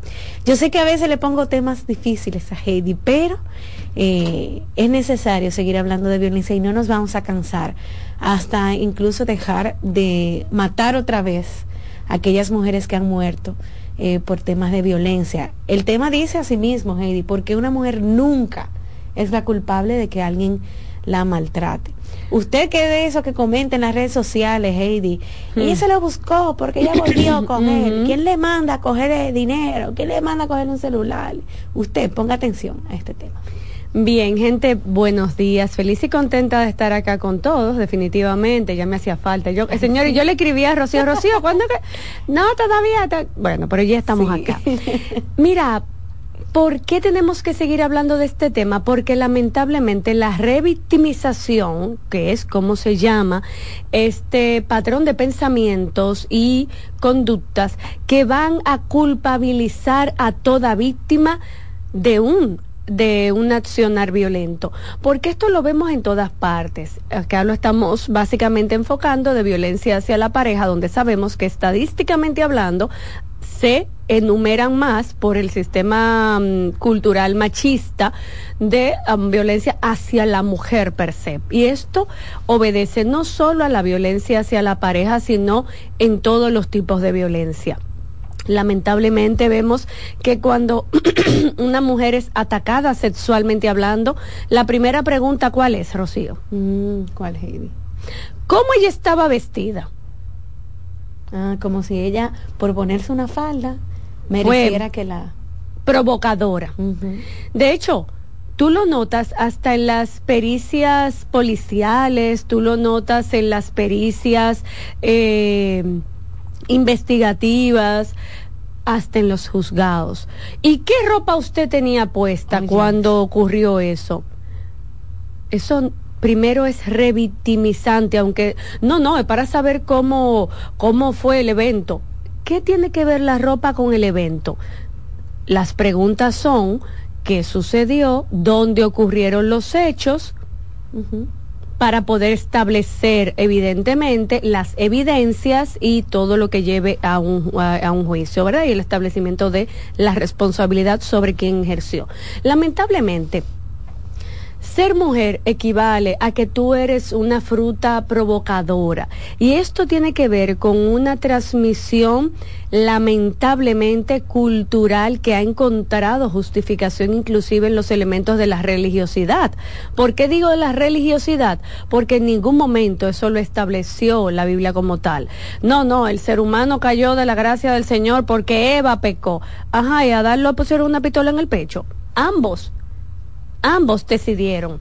Cuando hablamos de este patrón de pensamiento revictimizante, estamos connotando que las víctimas son culpables de las agresiones que reciben. Son provocadoras de las mismas, por lo tanto son merecedoras. Y este tipo de sistema eh, de creencias justifica el accionar violento y al justificarlo se hace cómplice de la persona agresora. Yo lamento mucho que cuando tú ves um, un homicidio de una mujer, ah, pero es porque, eh, eh, porque ella volvió con él. Y yo entro a los comentarios. Yo soy Rocío de las que yo entro a los comentarios y entro a ver la noticia, cómo fue abordada, cómo fue descrita.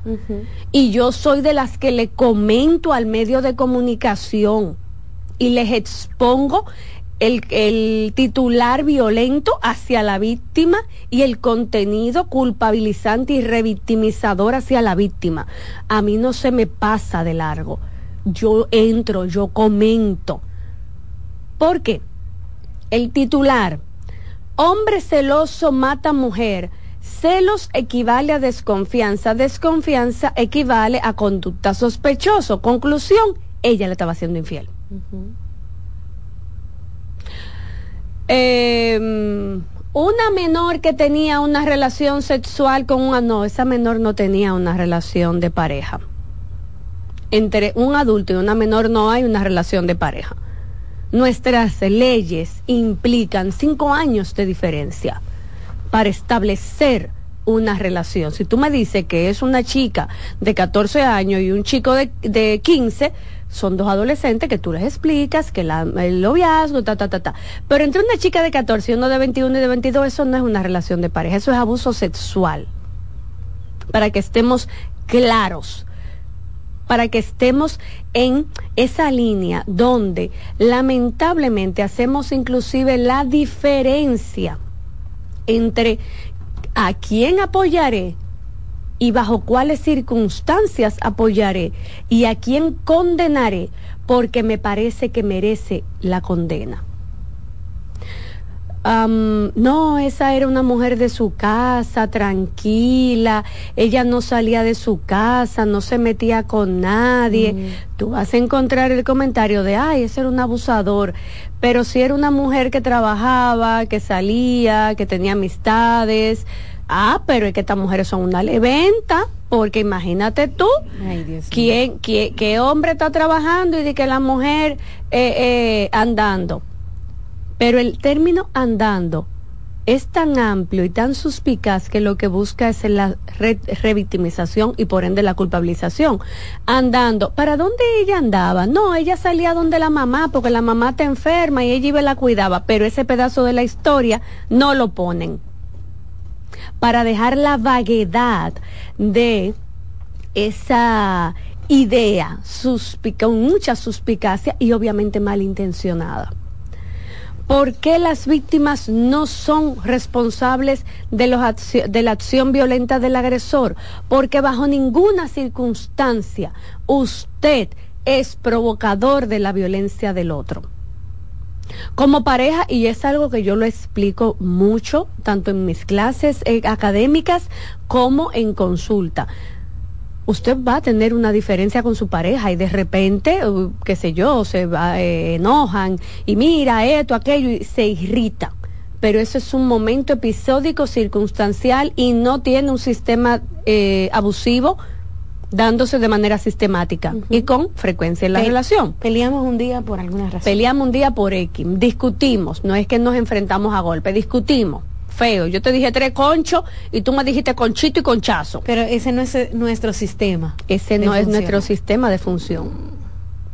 No, pero es que la infidelidad es una... Sí, es uno de los eventos más traumáticos de la bolita del mundo y el potecito es sangre, en buen español. Eso es duro, tú llegar a tu casa y descubrir a tu pareja con otra persona. Óyeme, a, cualquier, a cualquiera literalmente se le ponen en buen dominicano los huevos a chele o para los que nos escuchan de otros países, a cualquiera se le enfría el corazón y como decimos aquí, el momento es el que habla. Pero quien no tiene un accionar violento no va generalmente a, re- a reaccionar con violencia, se queda frisado, entra en negación, es como si no lo pudiera creer, entra de hecho en una gran depresión, Rocío, entra en un trastorno de estrés post-trauma, eh, de repente no sé ni qué hacer, muy diferente a lo que es una persona pues con una tendencia y ya con ciertos hábitos o conductas maltratantes hacia la pareja. Y estoy hablando de la situación tal vez más traumática por la que pasa una relación de pareja, que es un acto de infidelidad, donde yo tengo varias opciones. O lo trabajo en terapia y me quedo con mi pareja y, restauramos la relación, o lo trabajo en terapia y me divorcio de la persona, o vivo en la eh, obnubilación del pensamiento, en la disociación y me hago de cuenta que eso nunca pasó y somos todos felices y contentos pero vivo en el engaño. Tengo de hecho un abanico de posibilidades para reaccionar. Es decir, que aún en ese momento no hay justificación para la conducta violenta. Lamentablemente, y vuelvo hacia atrás diciendo, cuando somos am, muy sesgados y tenemos un- una especie de filtro para a quién apoyo y a quién no apoyo una mujer de su casa, tranquila, cristiana, eh, de la iglesia, que nunca salía. Ay, qué abusador. Ese es el filtro para decir que hay la pobrecita. Y aún así tú vas a encontrar el que dice, bueno, uno, uno ve nada más lo de afuera, pero uno no conoce lo que está dentro. Okay. Ese es un filtro. Mujer trabajadora, mujer que, que está todo el día en su casa, igual que con las acciones de abuso sexual. Si son menores de 13 años, tú ves que toda la gente se volca, la po es un abusador, porque es una niña, es su... Pero si tiene más de 13 años y ubiquen, señores, los comentarios de las informaciones de cuando se ha descubierto un tema de abuso sexual con una menor o con un menor. Si tú revisas el rango de edad, si el abuso fue a una chica menor de 13, óyeme, ese, ese ofensor lo insultan, lo acaban y se lo quieren comer con yuca. Pero si la menor tiene más de 13 años, ah, pero es que estas menores andan acabando, eso es sacando cuarto que andan, eso es buscándose lo de ella, la funda, porque son una chapeadora. ¿Cuál es la diferencia? El margen de edad. ¿Cuál es el delito? El mismo. Es el mismo delito de un ofensor con una chica de 12 años a una chica de 15, a una chica de 17. Estamos hablando del mismo tipo de delito. Igual que cuando hablamos de violencia hacia la pareja. Cuando tú escuchas eh, o ves, voy caminando por la calle y alguien sencillamente va y me ataca, me zarandea, me insulta, me da una bofetada, ay, pero todo el mundo va a ir a mi auxilio. Si es un ladrón el que está forcejeando conmigo en la avenida, van a ir la gente a ayudarme. Y se lo van a comer con yuca. Pero si es mi pareja o mi expareja que va a jalonearme, a zarandearme, eh, no, no, no se metan, que es un pleito de marido y mujer, nadie se puede meter, dejen lo que ellos resuelvan su tema. Y la gente se coloca alrededor, pero no interviene. ¿Cuál es la diferencia entre que me esté zarandeando y me dé una bofetada a un ladrón a que sea mi pareja o mi expareja? No es la misma acción, no es la misma situación violenta, es de hecho violencia como tal, tipo eh, categorizada de diferentes formas, pero es la misma acción maltratante. No, porque ella va a volver con él. Mire, sí, puede que ella vuelva con él y que de ahí se vayan juntos. Yo no le voy a decir que no. Usted y yo sabemos que sí, porque aquí hemos explicado que no es la misma dinámica que se presenta con un ladrón que me está arrancando la cartera o me está arrancando una cadena a mi pareja que me está eh, jaloneando o insultando, porque con esta persona yo desarrollé un vínculo emocional y hay una inversión emocional más que económica. Ojo con eso. Las víctimas de violencia permanecen en un alto porcentaje por un tema de inversión emocional y de construcción psicosocial que por un tema económico. Mire, cuando usted ha escuchado la expresión, no, cuando una mujer se harta se va aunque coma guineito con aceite, eso es así. Se va y punto. Con esta persona que se desarrolló ese vínculo psicosocial, emocional, que se tienen hijos, que hay ya toda una historia de abuso, se ha desarrollado posiblemente el síndrome de la mujer maltratada, que hemos explicado acá en otras ocasiones, donde tú vas a encontrar el ciclo de la violencia, donde tú vas a encontrar el síndrome de indefensión aprendida, donde tú vas a encontrar una reasignación de la identidad de esta mujer, unos daños psicológicos profundos, donde vas a encontrar el trastorno de estrés post-trauma. Es decir, que no es algo que es tan fácil de salir de esa, de esa vida donde lo que se experimenta es literalmente como una paciente me decía, mire, que esto pareciera una montaña rusa es que hay un día que todo va en línea recta y todo está bien. Y hay momentos donde estamos de subida, eh, todo muy bien, todo muy bonito, mucho amor y mucha comprensión y, y salimos juntos y yo me siento tan bien.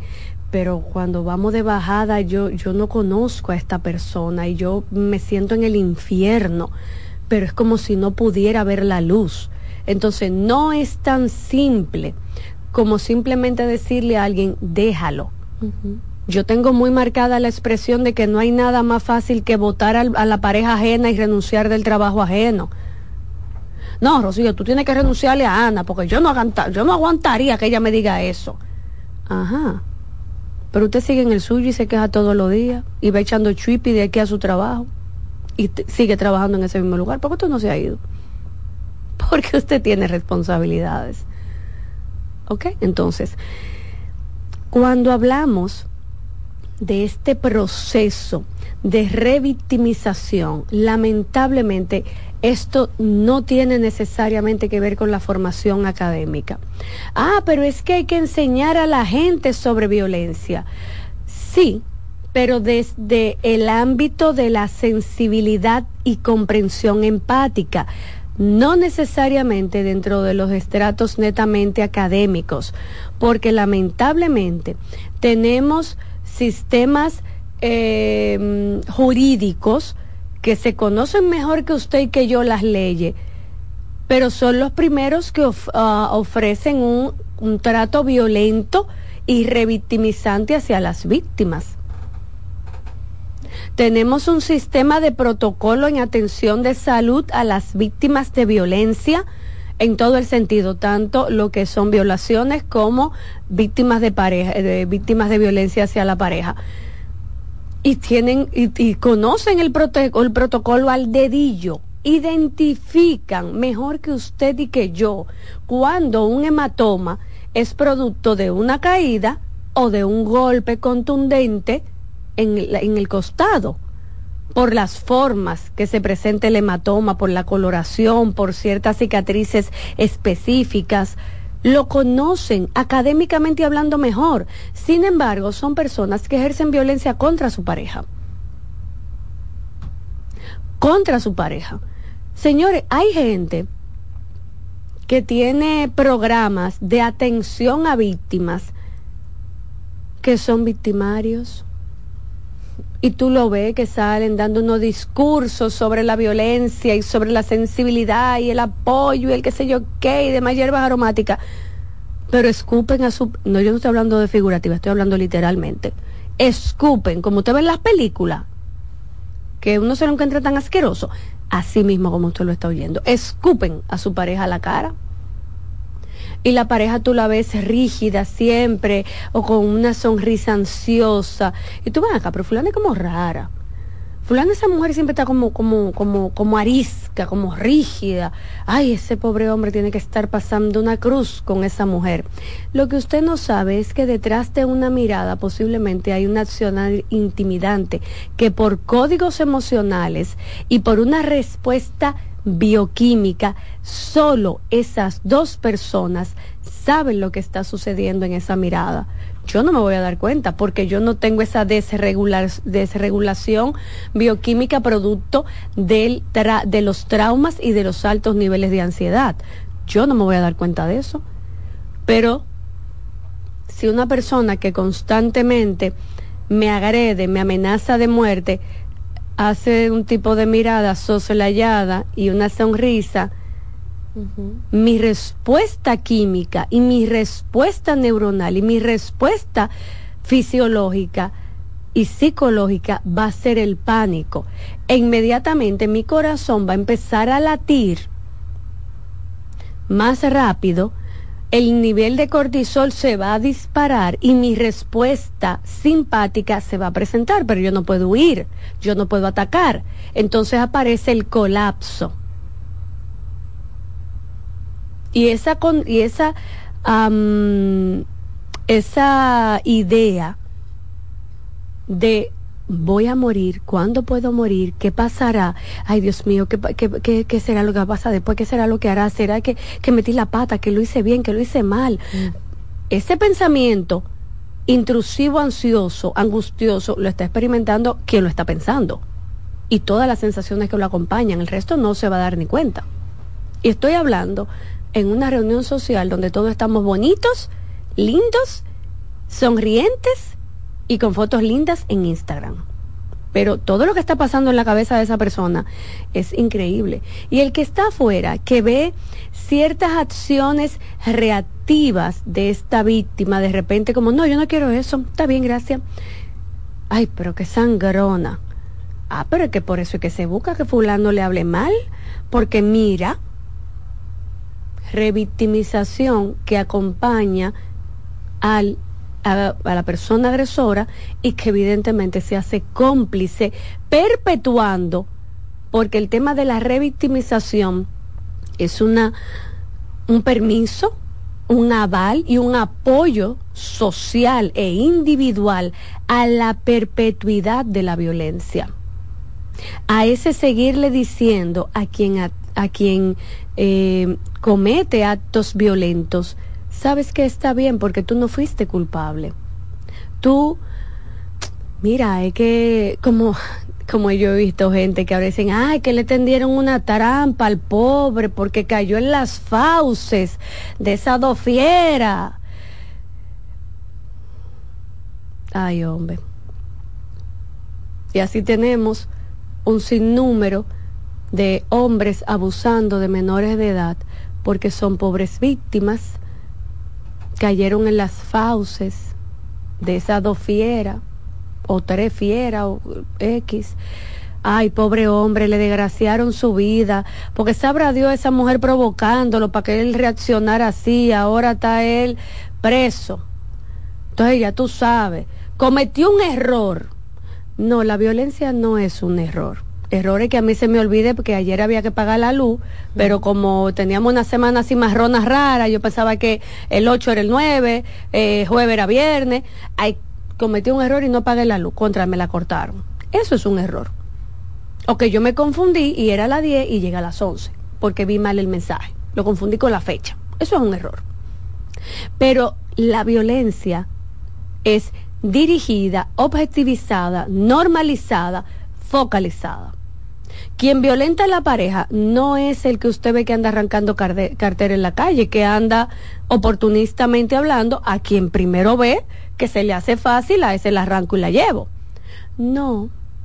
Quien ejerce violencia contra la pareja es hacia la pareja, no hacia la sociedad, no hacia los vecinos, muy raramente inclusive hacia su propia familia de origen, aunque sí tenemos casos de personas que agreden a su familia y a su pareja.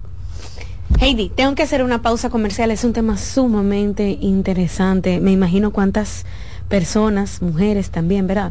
Escuchando y experimentando lo que viven diariamente. Pero para eso tenemos a la psicóloga que es experta en temas de violencia, trabaja estos temas a nivel de consulta. Vamos a hacer una pausa, al regreso continuamos con más.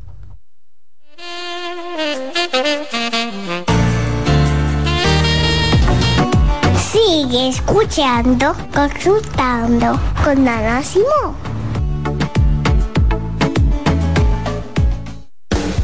Estás en sintonía con CDN Radio. 92.5 FM para el Gran Santo Domingo, zona sur y este. Y 89.9 FM para Punta Cana. Para Santiago y toda la zona norte en la 89.7 FM. CDN Radio la información a tu alcance. ¿Te perdiste algún programa? Todo nuestro contenido está disponible en mi canal en YouTube. Ana Simón. Cansado, loco por salir de la rutina para vivir una experiencia inolvidable y aún no decides a dónde escaparte. Atlantic Tours te ofrece las mejores ofertas en resorts y excursiones en los principales destinos de República Dominicana. Contáctanos al 809-964-9714 para crear momentos inolvidables junto a nosotros. Encuéntranos en línea como atlantictoursrd.com o en nuestras redes sociales arroba Atlantic Y exploremos juntos las maravillas de nuestra bella isla. Atlantic Tours, Experience and Enjoy.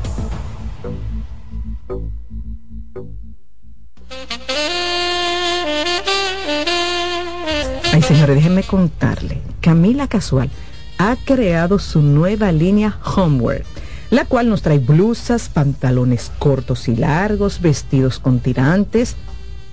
Y miren, en tejidos de rayón, satín y crepé, con hermosos estampados para una edición limitada.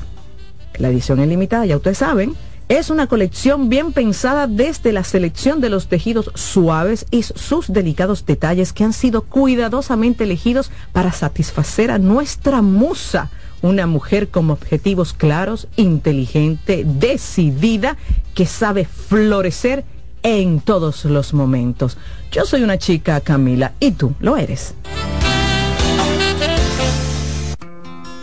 En Consultando con Garacimo, Terapia en Línea. Si tu hijo presenta dificultad en la expresión y comprensión del lenguaje, se comunica señalando o por gestos, tiene un vocabulario escaso, omite, sustituye una palabra, presenta dificultad en la fluidez de las palabras, tiene alteraciones de voz, problemas de succión, masticación y deglución, y cuando no se le comprende lo que habla, es tiempo de visitar a un terapeuta del habla y del lenguaje. Estás en sintonía con CDN Radio.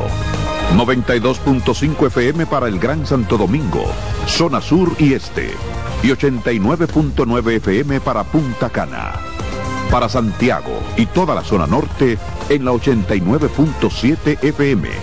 CDN Radio. La información a tu alcance.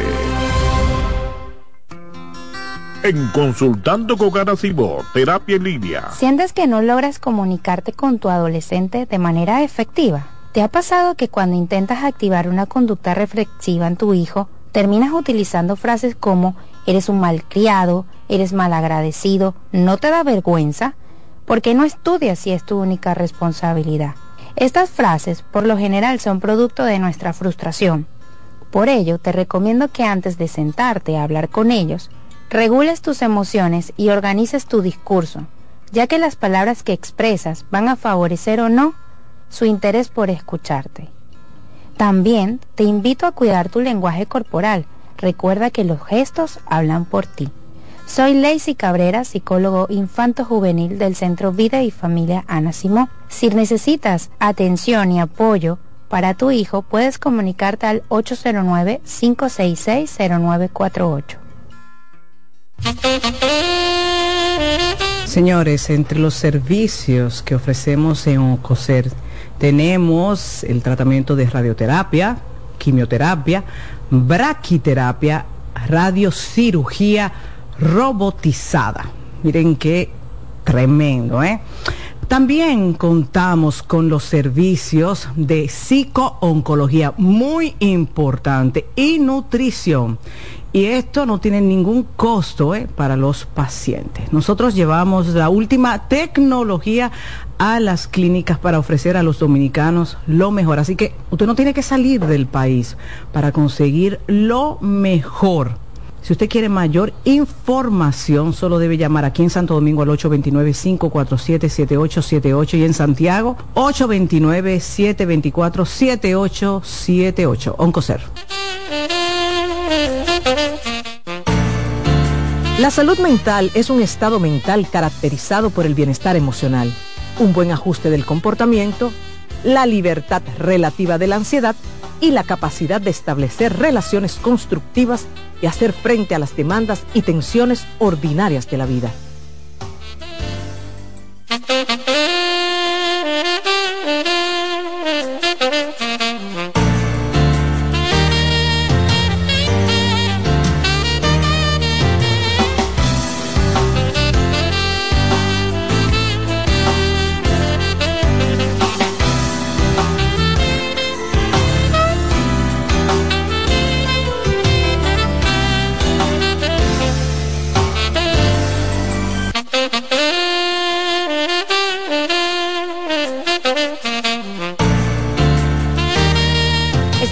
Regreso amigos en Consultando con Ana Simón, son las 10 y 37 de la mañana, me acompaña Heidi Camilo.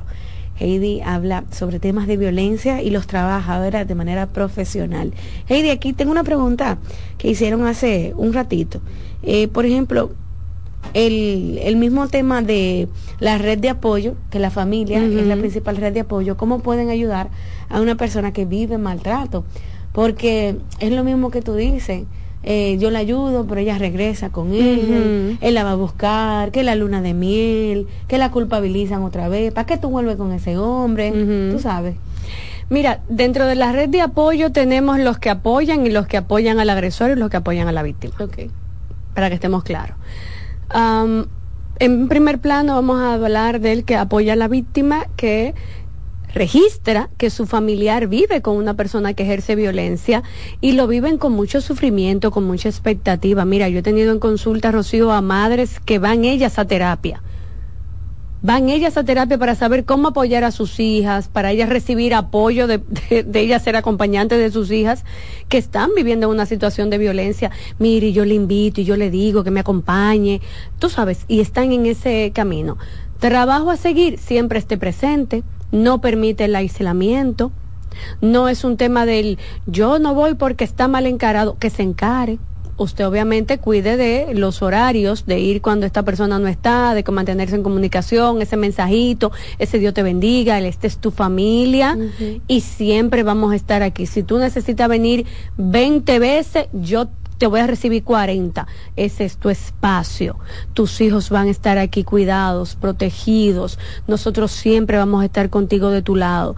Cuando esa víctima tiene esa palabra, mire, le va a tomar años tal vez salir de esa situación, pero va a salir porque sabe que tiene un espacio de contención y de seguridad que va a ser creída, que va a ser apoyada, que va a ser acompañada. ¿Cómo se puede hacer? Estando. No se aísle, no se desaparezca, no le compre el aislamiento al, agresor. Eh, siempre envíele artículos, programas como este, mm. porque a eso le llamamos moratoria. Moratoria es sembrar la semillita. Tú siembras una semilla hoy, pero tú no vas a comer ese fruto mañana. Eso va a tomarse el tiempo que le tome. Una mata de naranja da fruto en X cantidad de meses, pero una mata de aguacate, tú vas para comerte un aguacate, va a durar años. Pero ambas van a parir y van a dar frutos. ¿Cuándo va esta persona a poder enfrentar la situación? Cuando esté lista. Pero yo tengo que estar ahí para acompañarte para cuando tú estés lista o para cuando tú estés listo. Eso es ser red de apoyo. Mami, mira que que yo necesito guardar 100 pesos. Ven, yo te lo guardo. Esos 100 pesos están guardados aquí, mija, no te preocupes. Todos los documentos importantes, sácale copia a color y plastificado y yo te lo guardo aquí en la casa. No te preocupes, que este es tu casa. Ese saber que yo cuento con mi familia es la principal herramienta de la red de apoyo. No es ser invasivo, porque a veces, ah, yo voy a ir y la voy a buscar y la voy a rescatar Mire, no, porque más fácil va a volver para atrás. Pero el yo tener las puertas abiertas en todo el sentido de la palabra, para cuando tú decidas caminar, yo voy a caminar contigo y vamos a llegar juntas a esa puerta, cual a la que tú necesites. Eso es red de apoyo. Lamentablemente, no tenemos muchas veces eso. Yo he visto lugares de trabajo que son parte de la red de apoyo y de protección de las víctimas. Cuando esta víctima está pasando por una situación de riesgo, el trabajo se vuelve un factor de protección. Y por ejemplo, gerencia de recursos humanos, ¿qué pueden hacer las empresas? Ah, pero es que eso es la, la vida personal. Sí, pero esa persona trabaja ahí. Gerencia de recursos humanos no es solamente para exigir resultados de un puesto laboral, también es para crear un clima y un ambiente de protección para sus empleados. ¿Qué significa esto? Bueno, mire, jefa, jefe, eh, yo tengo esta situación. Ah, ok, usted necesita que esa persona se le prohíba la entrada a esta empresa, no se preocupe, se le va a prohibir la entrada. Y si eso se notifica al Departamento de Seguridad, con una foto incluida. Mira, esta persona, este nombre, no puede acceder donde fulana. Filtren las llamadas. Ah, eso se usa en Estados Unidos. No, eso se usa aquí porque yo lo he visto. Inclusive se le instruye al personal de seguridad, mira, cuando fulana se vaya, échale un ojo hasta que se monte en el vehículo si tienen vehículo. Y algunas empresas, si en lugar de tomar el transporte público está al frente, eh, mire, fulano, acompáñese, que aquí hablamos mucho así, acompáñese a la mujer y ahí hasta la parada de la guagua, échale un ojito. Eso es protección. El garantizar el trabajo también es protección. Muchas víctimas no van a terapia ni acceden a los servicios eh, judiciales porque esto equivale a un consumo de tiempo. Evidentemente, hay que ir a citas, hay que ir a una fiscalía, hay que ir a un juicio y muchas no lo hacen porque tienen miedo de perder sus empleos. Yo entiendo que la empresa, cuando un empleado falta, obviamente se desajusta pero te está faltando un día, no te está abandonando el trabajo por una semana, es media tarde, es una hora. Claro, importante tener los permisos para que se garantice mi trabajo, porque de ahí es que dependen, bueno, casi todas las cosas de mi vida. Eso es red de apoyo, al igual que los sistemas académicos usted como docente, eh, no, yo vengo a buscar, no, joven, usted no puede pasar, tiene que esperar ahí afuera. como una forma inclusive de pedir auxilio en un momento determinado. Todo eso es red de apoyo, brindar servicios de asistencia que van tanto en lo público como en lo privado y darle continuidad a estos procesos. Eso es red de apoyo. Lamentablemente a veces tenemos una red de apoyo hacia la persona víctima. Yo puedo decir que, vi, que he visto víctimas llegar a la familia de origen, a su madre, a su padre.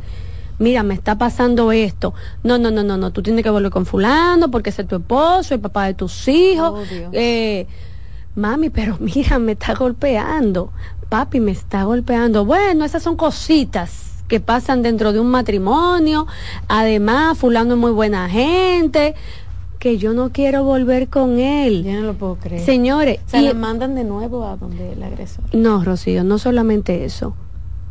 Le hacen trancones para que la mujer vuelva con él. ¿Qué es un trancón? Yo me separé y yo no estoy hablando, señores, de nada de lo que yo no veo en terapia. Lo ves en terapia. Son historias de terapia. Cuando usted nos oye aquí a nosotros poner casos o poner ejemplos, no piense usted que son de libro, son de lo que vemos sentados en nuestros consultorios. Lo que pasa es que evidentemente un tema de ética, tú no vas a decir el nombre ni señas particulares para que no se identifique a la persona. No solamente eso, hay casos, Rocío, donde la eh, confabulación es tal que mire mami, eh, yo voy a ir a visitar, ay ven para hacerte un sancochito, mi hija, si estoy viviendo sola, ven para hacerte un sancochito, porque tú sabes, ah, está bien mami, yo voy a ir, pero mire por favor, no inviten a fulano, porque es que yo no quiero, no, no, no te preocupes, cuando esa persona llega, el primero que está sentado adivina quién es esa sala, fulano no, cómprale tal cosa, porque a ella le gusta tal cosa, cómprale flores. Y mi, no, es que ustedes tienen que hablar, porque ustedes son una bonita familia. Mami, ya yo te dije que fulano y yo, tal cosa, yo estoy viviendo una situación de violencia, fulano me agrede. No, pero él me dijo que va a cambiar. Y lo dejan sentado ahí. Tú me quieres matar del corazón. Porque si tú no estás con fulano, ¿qué va a decir la gente de mí, de, que, de, de, de quién yo crié? Que yo quería una loca. Todo eso, señores, se da en las relaciones de abuso. Evidentemente, si mis marcos referenciales primarios, que son mis figuras parentales, me están diciendo que es verdad que yo soy provocadora, que es verdad que yo me lo busqué de una u otra manera, ¿qué yo voy a hacer? Bueno, volver a lo mismo que yo tenía, aunque no quiera se hacen cómplices del agresor y se hacen ciegas y ciegos al accionar maltratante. ¿Por qué? Por un sinnúmero de explicaciones que pueden ir desde patrones normalizadores de la violencia hasta prebendas económicas. No, es que fulano es el que da aquí el dinero.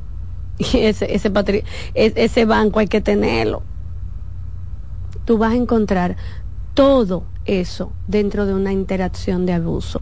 Entonces, antes de usted decir en una red social y comentar y escribir y decir, ella se lo busca por o ella lo eligió o ella lo permitió, señores, detrás de un tema de violencia hay tantas cosas como usted no se la puede imaginar y, lo, y pudieran presentarse en tres líneas de una noticia. Por lo tanto, no participemos de ese sistema de creencia que va a perpetuar el abuso, porque cuando revictimizamos, normalizamos la violencia. Heidi, sabes, por ejemplo, no sé si a alguien le ha pasado, alguien que esté viendo el programa, que lo esté escuchando, ¿verdad? Eh, se sienta cerca de una compañera de trabajo, una amiga, eh, qué sé yo, una prima, y esa prima dice, ese hombre se volvió loco, rompió todo en la casa, me dijo toda la mala palabra del mundo, ah, vino y me dio con un eh, pote de agua, etcétera y tú le oyes los cuentos en una dinámica como si fuese algo natural para ella y tú te quedas, pero eso es violencia, tú estás viviendo violencia, tú tratas de mandarle programas como este, eh, de hacerle conciencia, pero tal vez esa persona no, no, no cae en la realidad de que es una mujer violentada. ¿Por qué pasa eso? Eso se llama disociación. Es un trastorno disociativo mezclado con un mecanismo de defensa disociativo. Y eso es lo primero que tú vas a encontrar en todas las víctimas de trauma. Te van a relatar el hecho completamente divorciado del aspecto emocional y consciente. Esa disociación también yo se los explico a la gente como una anestesia para que ustedes me entiendan. Todo el mundo se ha hecho algún tipo de trabajo en la boca dental, ¿verdad? Cuando a ti te están trabajando una carie o poniéndote braque o un tratamiento de canal, qué sé yo, lo que sea que usted se esté haciendo en la boca o en otra parte del cuerpo, pero para que me entiendan más rápido, a ti te ponen una anestesia, ¿sí o no, Rocío? Sí, claro te la localizan. Si es de este lado que te van a trabajar el lado izquierdo, te ponen tu agujita y inclusive, señores, ahora tú encuentras odontólogos tan buena gente que te ponen primero un chin tópico para que te adormezca, para entonces puyate, ponerte la, la, la jeringa. La gente sabe eso, sí, sí. Sí, entonces, a ti te están trabajando y tú sientes el traqueteo del movimiento, pero no te está doliendo y te, te preguntan eh, tal y tal cosa, y tú te vas a hablar con el odontólogo, pero tú, tú, tienes una herida. Eso es anestesia. Eso mismo hace el cerebro en términos emocionales para poder convivir en situaciones altamente traumáticas. Es como si anestesiara esa parte, divorciara, rompiera ¿ok?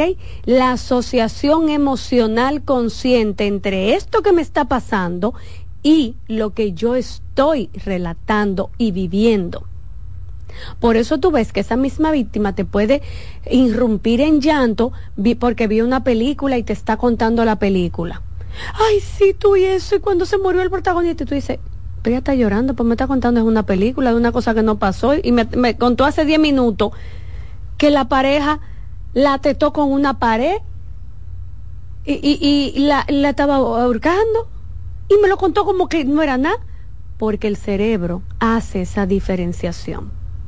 Entonces, cuando usted escuche las historias, sea reflejo. ¿Cómo damos apoyo? Sea reflejo.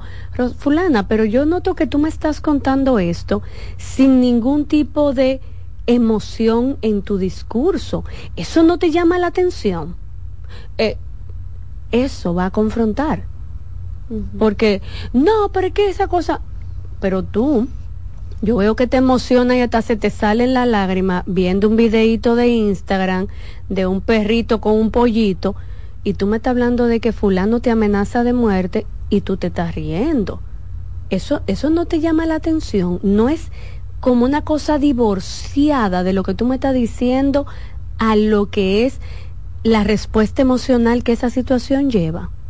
Eso crea confrontación. La confrontación empieza a quitar la anestesia.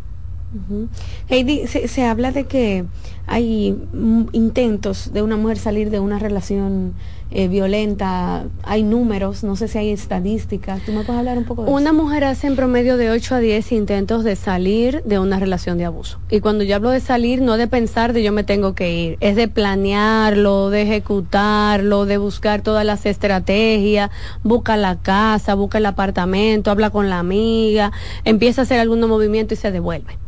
Luego tal vez se muda, luego tal vez dura dos meses viviendo sola y vuelve. Luego a lo mejor empieza a ir a terapia, empieza a crecer y se empodera, deja la terapia porque llegó la luna de miel y se devuelve. O sea, va a tener muchos, ocho a diez intentos. Así es. Bueno, Heidi, llegamos a la parte final de este tema. Ojalá que ayude a muchas personas a entender, ¿verdad?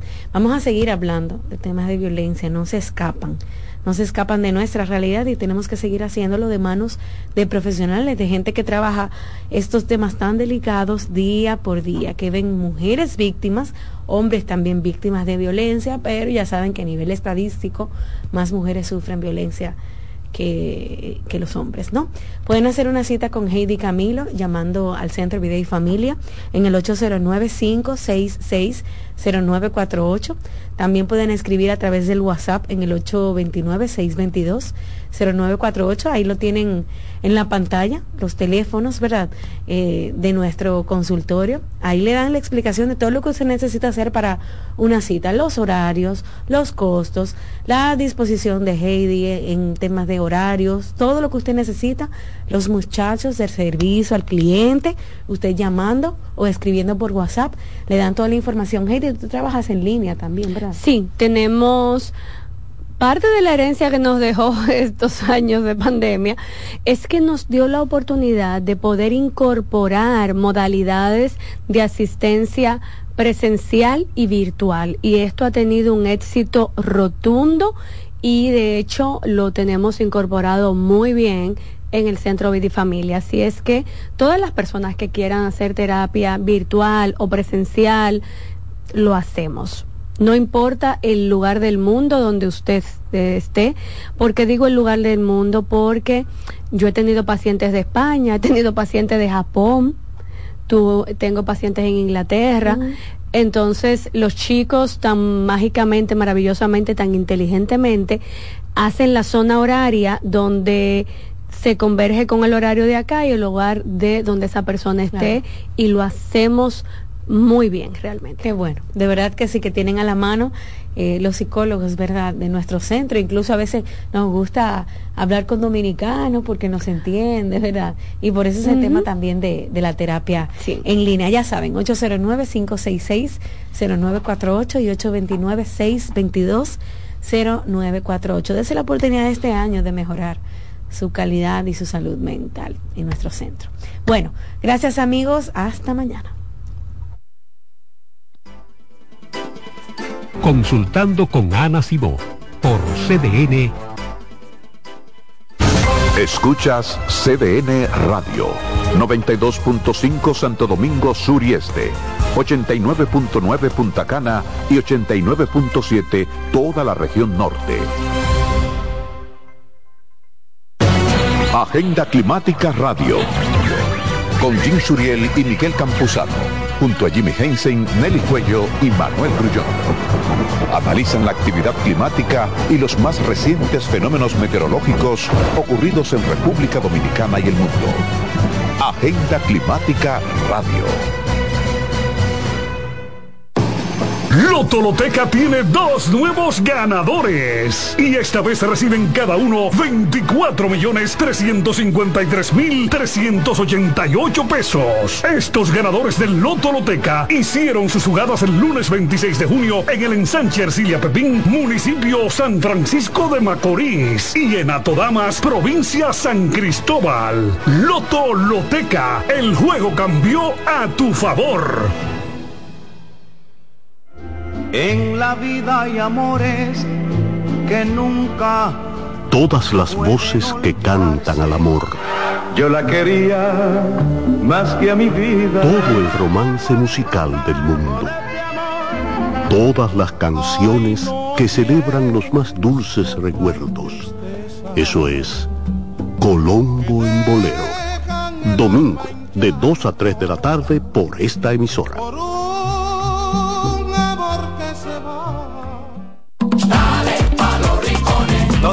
Espera un gran sol, en la playa, en la montaña, belletas y tradición. Dale a los rincones, donde te espera un gran sol, un mopongo, peca, un frito y todo nuestro sabor. Dale a los rincones, hay que bella nuestra tierra. Dale a los rincones, su sabor y su palmera. Lleva lo mejor de ti y te llevarás lo mejor de tu país. República Dominicana, turismo en cada rincón. Enterados, un espacio que analiza los hechos nacionales e internacionales y te ofrece todas las informaciones de forma precisa y objetiva. Enterados, comentarios, análisis y orientación. Con los periodistas Albanelli Familia y Wilkin Amador. Todos los sábados de 7 a 9 de la mañana por CDN Radio. Los juegos de la NBA están en CDN Deportes, la 78 octava temporada regular de la NBA, que se extiende hasta abril del 2024, así como los playoffs, que comienzan el 20 de abril. los puedes encontrar en CDN Deportes, la casa de la NBA.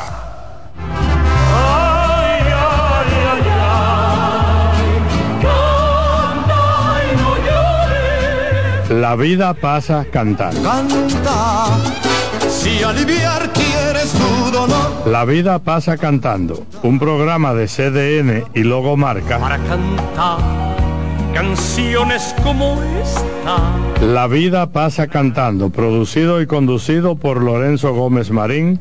Por esta emisora los domingos a partir de las 10 de la mañana. Cantando me iré, silbando me iré, cantando lejos me consolaré.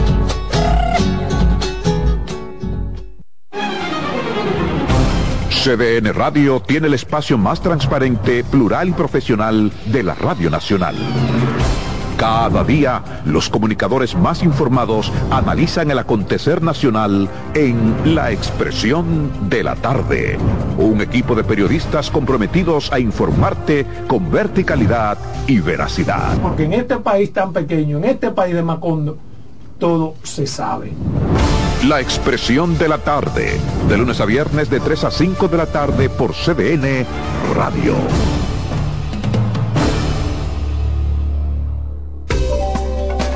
Los tiempos cambian y así nuestro país ha cambiado hacia una movilidad sostenible utilizando autos eléctricos donde de la mano de Charles Sánchez en el programa Cero Emisión Radio estaremos compartiendo todas las informaciones interesantes con un nutrido grupo de actores del sector. Cero Emisión Radio.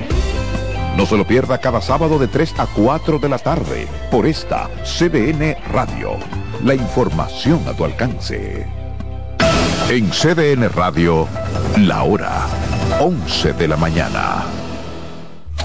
Presentamos Generación Deportiva por 92.5 FM y 89.7. CDN Radio.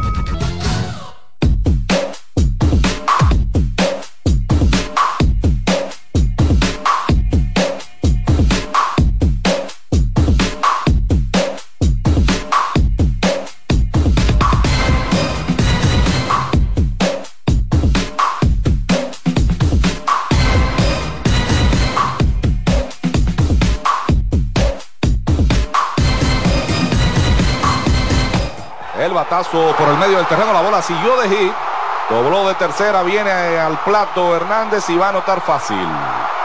Hay hit remolcador para Miguel Andújar. El Licey ahora gana tres carreras por una. Bueno, gracias a Dios que me dieron la oportunidad en el día de hoy. Eh, Aproveché y traté de hacer el ajuste para entrar en esa carrera para el equipo. Por tercera el batazo, la tiene, salió a zona foul, el disparo largo a primera y se acabó el partido. Victoria para el equipo de los Tigres del Licey. Tres carreras por una. Al primer lanzamiento conectó batazo elevado que está profundo por el jardín de la derecha, amigos. A lo más profundo, la bola. ¡Oh, mi Dios! Se fue de jonrón, amigos, para Luis García. Jonrón de dos carreras. Aumentan su ventaja los gigantes. 9 por 1 está el juego ahora. Míralo ahí, conecta batazo elevado a lo profundo del jardín izquierdo, la bola. Adiós. Se fue de jonrón, amigos, para Michael Adolfo, jonrón de dos carreras. 10 por 4. Está el juego ahora, ganan los gigantes. Abanica y es ponchado Renato Núñez. Se acabó el juego, amigos. Ganaron los gigantes. 10 por 4, victoria para los gigantes sobre las estrellas.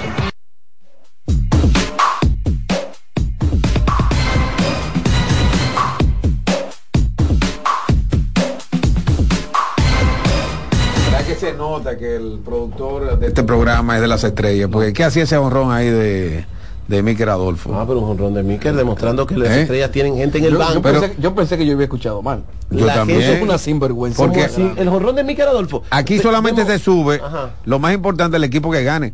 Yo no he visto nada de que del equipo que pierde. Primera Primera, vez. y entonces No, tenía que ser de las estrellas para que era- orientales. y eso que faltó el de Willy Rosario, pero no podía alargar la También. cosa. Pero, oye, Willy Rosario, dos honrones en, en la temporada con las estrellas, sin mucho juego. Y Miquel Adolfo desde el banco, la oportunidad y le pero, pero la pelota. pero pero la espérate, fue el Licey que ganó. ¿Pero y qué qué es esto? escogido, no las estrellas. Y los gigantes le ganaron. Gigantes, a Junior Matrillé, a Nicole Weiss y a toda la gente de, del equipo de San Francisco de Macorís, han ganado los gigantes.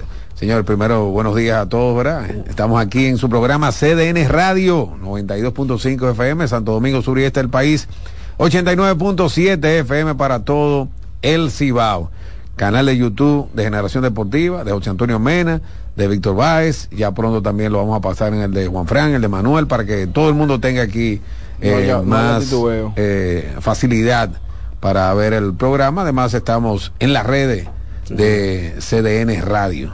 cdnradio.com, ¿verdad? cdnradio.com.do. Punto de. O sea, no hay forma de que usted ni nos escuche ni nos vea. O sea, eh, pues, estamos por todos los lados. Exactamente. Señores, hay varias cosas interesantes, aparte de los resultados que yo decía, y vuelvo y lo repito, que para mí era el juego clave del escogido.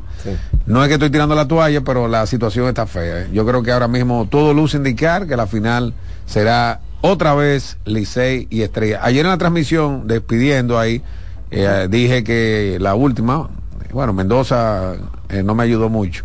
Y me dijo que la última había sido la de escogido y Águilas, repetir finales consecutivas, pero Águilas y Licey repitieron finales consecutivas, esa fue la, la última vez, 17 y 18. Sí, yo sé que mucha gente estará pensando, Que muchos dividieron. fanáticos Que dividieron, Di- exacto. dividieron, Sí, dilo. El escogido Dividieron. ganó las dos. No, Tú no, lo quieres decir por si acaso ahora. No, no, no, dividieron. No me el Licey y que- estrellas dividen, ¿verdad? no. Eh, pero mi hermano te conozco, fue por eso que lo dijiste. Por eso, o sea, Eh, no me digas lo que hizo el escogido, lo último, que es lo que importa. Oye, Águila y Licey dividieron. tuyo no tiene madre. Eh, mire, eh, Pero todos los gigantes tienen el- el- oportunidad, si el- es por el eso. problema la situación es está, difícil. el problema está en Ajá. que el camino que queda es muy corto. Siete Nosotros hablamos de eso en la, en la, en la serie regular cuando hablamos de, de las posibilidades de las águilas, de los toros.